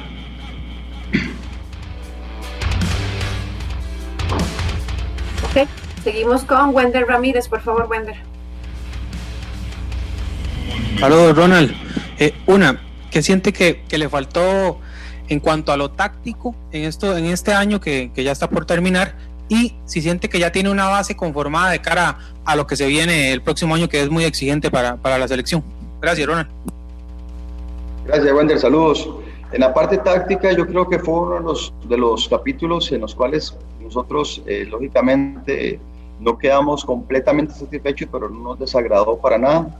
En los dos partidos creo que cumplimos en la parte táctica. Hubo cosas o situaciones en movimientos que pudimos haber corregido, podemos haberlo hecho mejor, pero desgraciadamente eh, no podíamos pretender también que todo funcionara a la perfección. Contra los dos equipos con, los que jugamos en la parte táctica nunca nos vimos desordenados, no estuvimos, eh, eh, o sea, no nos estuvieron encerrados debajo de un arco, tuvimos opciones de gol nosotros tuvimos algunos eh, movimientos interesantes que se pudieron haber practicado apenas en dos entrenamientos. Tuvimos dos entrenamientos previos al partido de Qatar y un entrenamiento y medio previo al partido de País Vasco, o sea que fue muy poco tiempo con, con, lo que estuvimos con los jugadores como para ser tan exigentes y que todo saliera a la perfección. Así que hubo, hubo cositas que, que sabemos que podemos mejorar con tiempo. Eh, el, y, y, lo del equipo base lo contesté anteriormente. Yo creo que con el equipo que llevamos a Europa tenemos una base importante de 14, 15 jugadores que son que, que van a ser parte de este, de este arranque.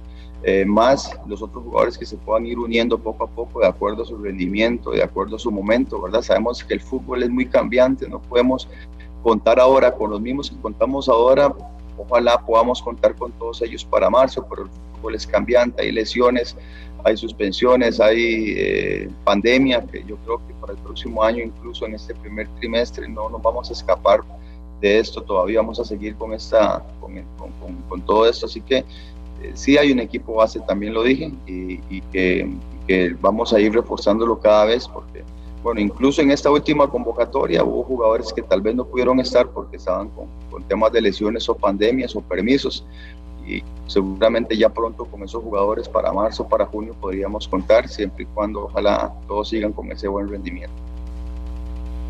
Hermes Solano de CR hoy.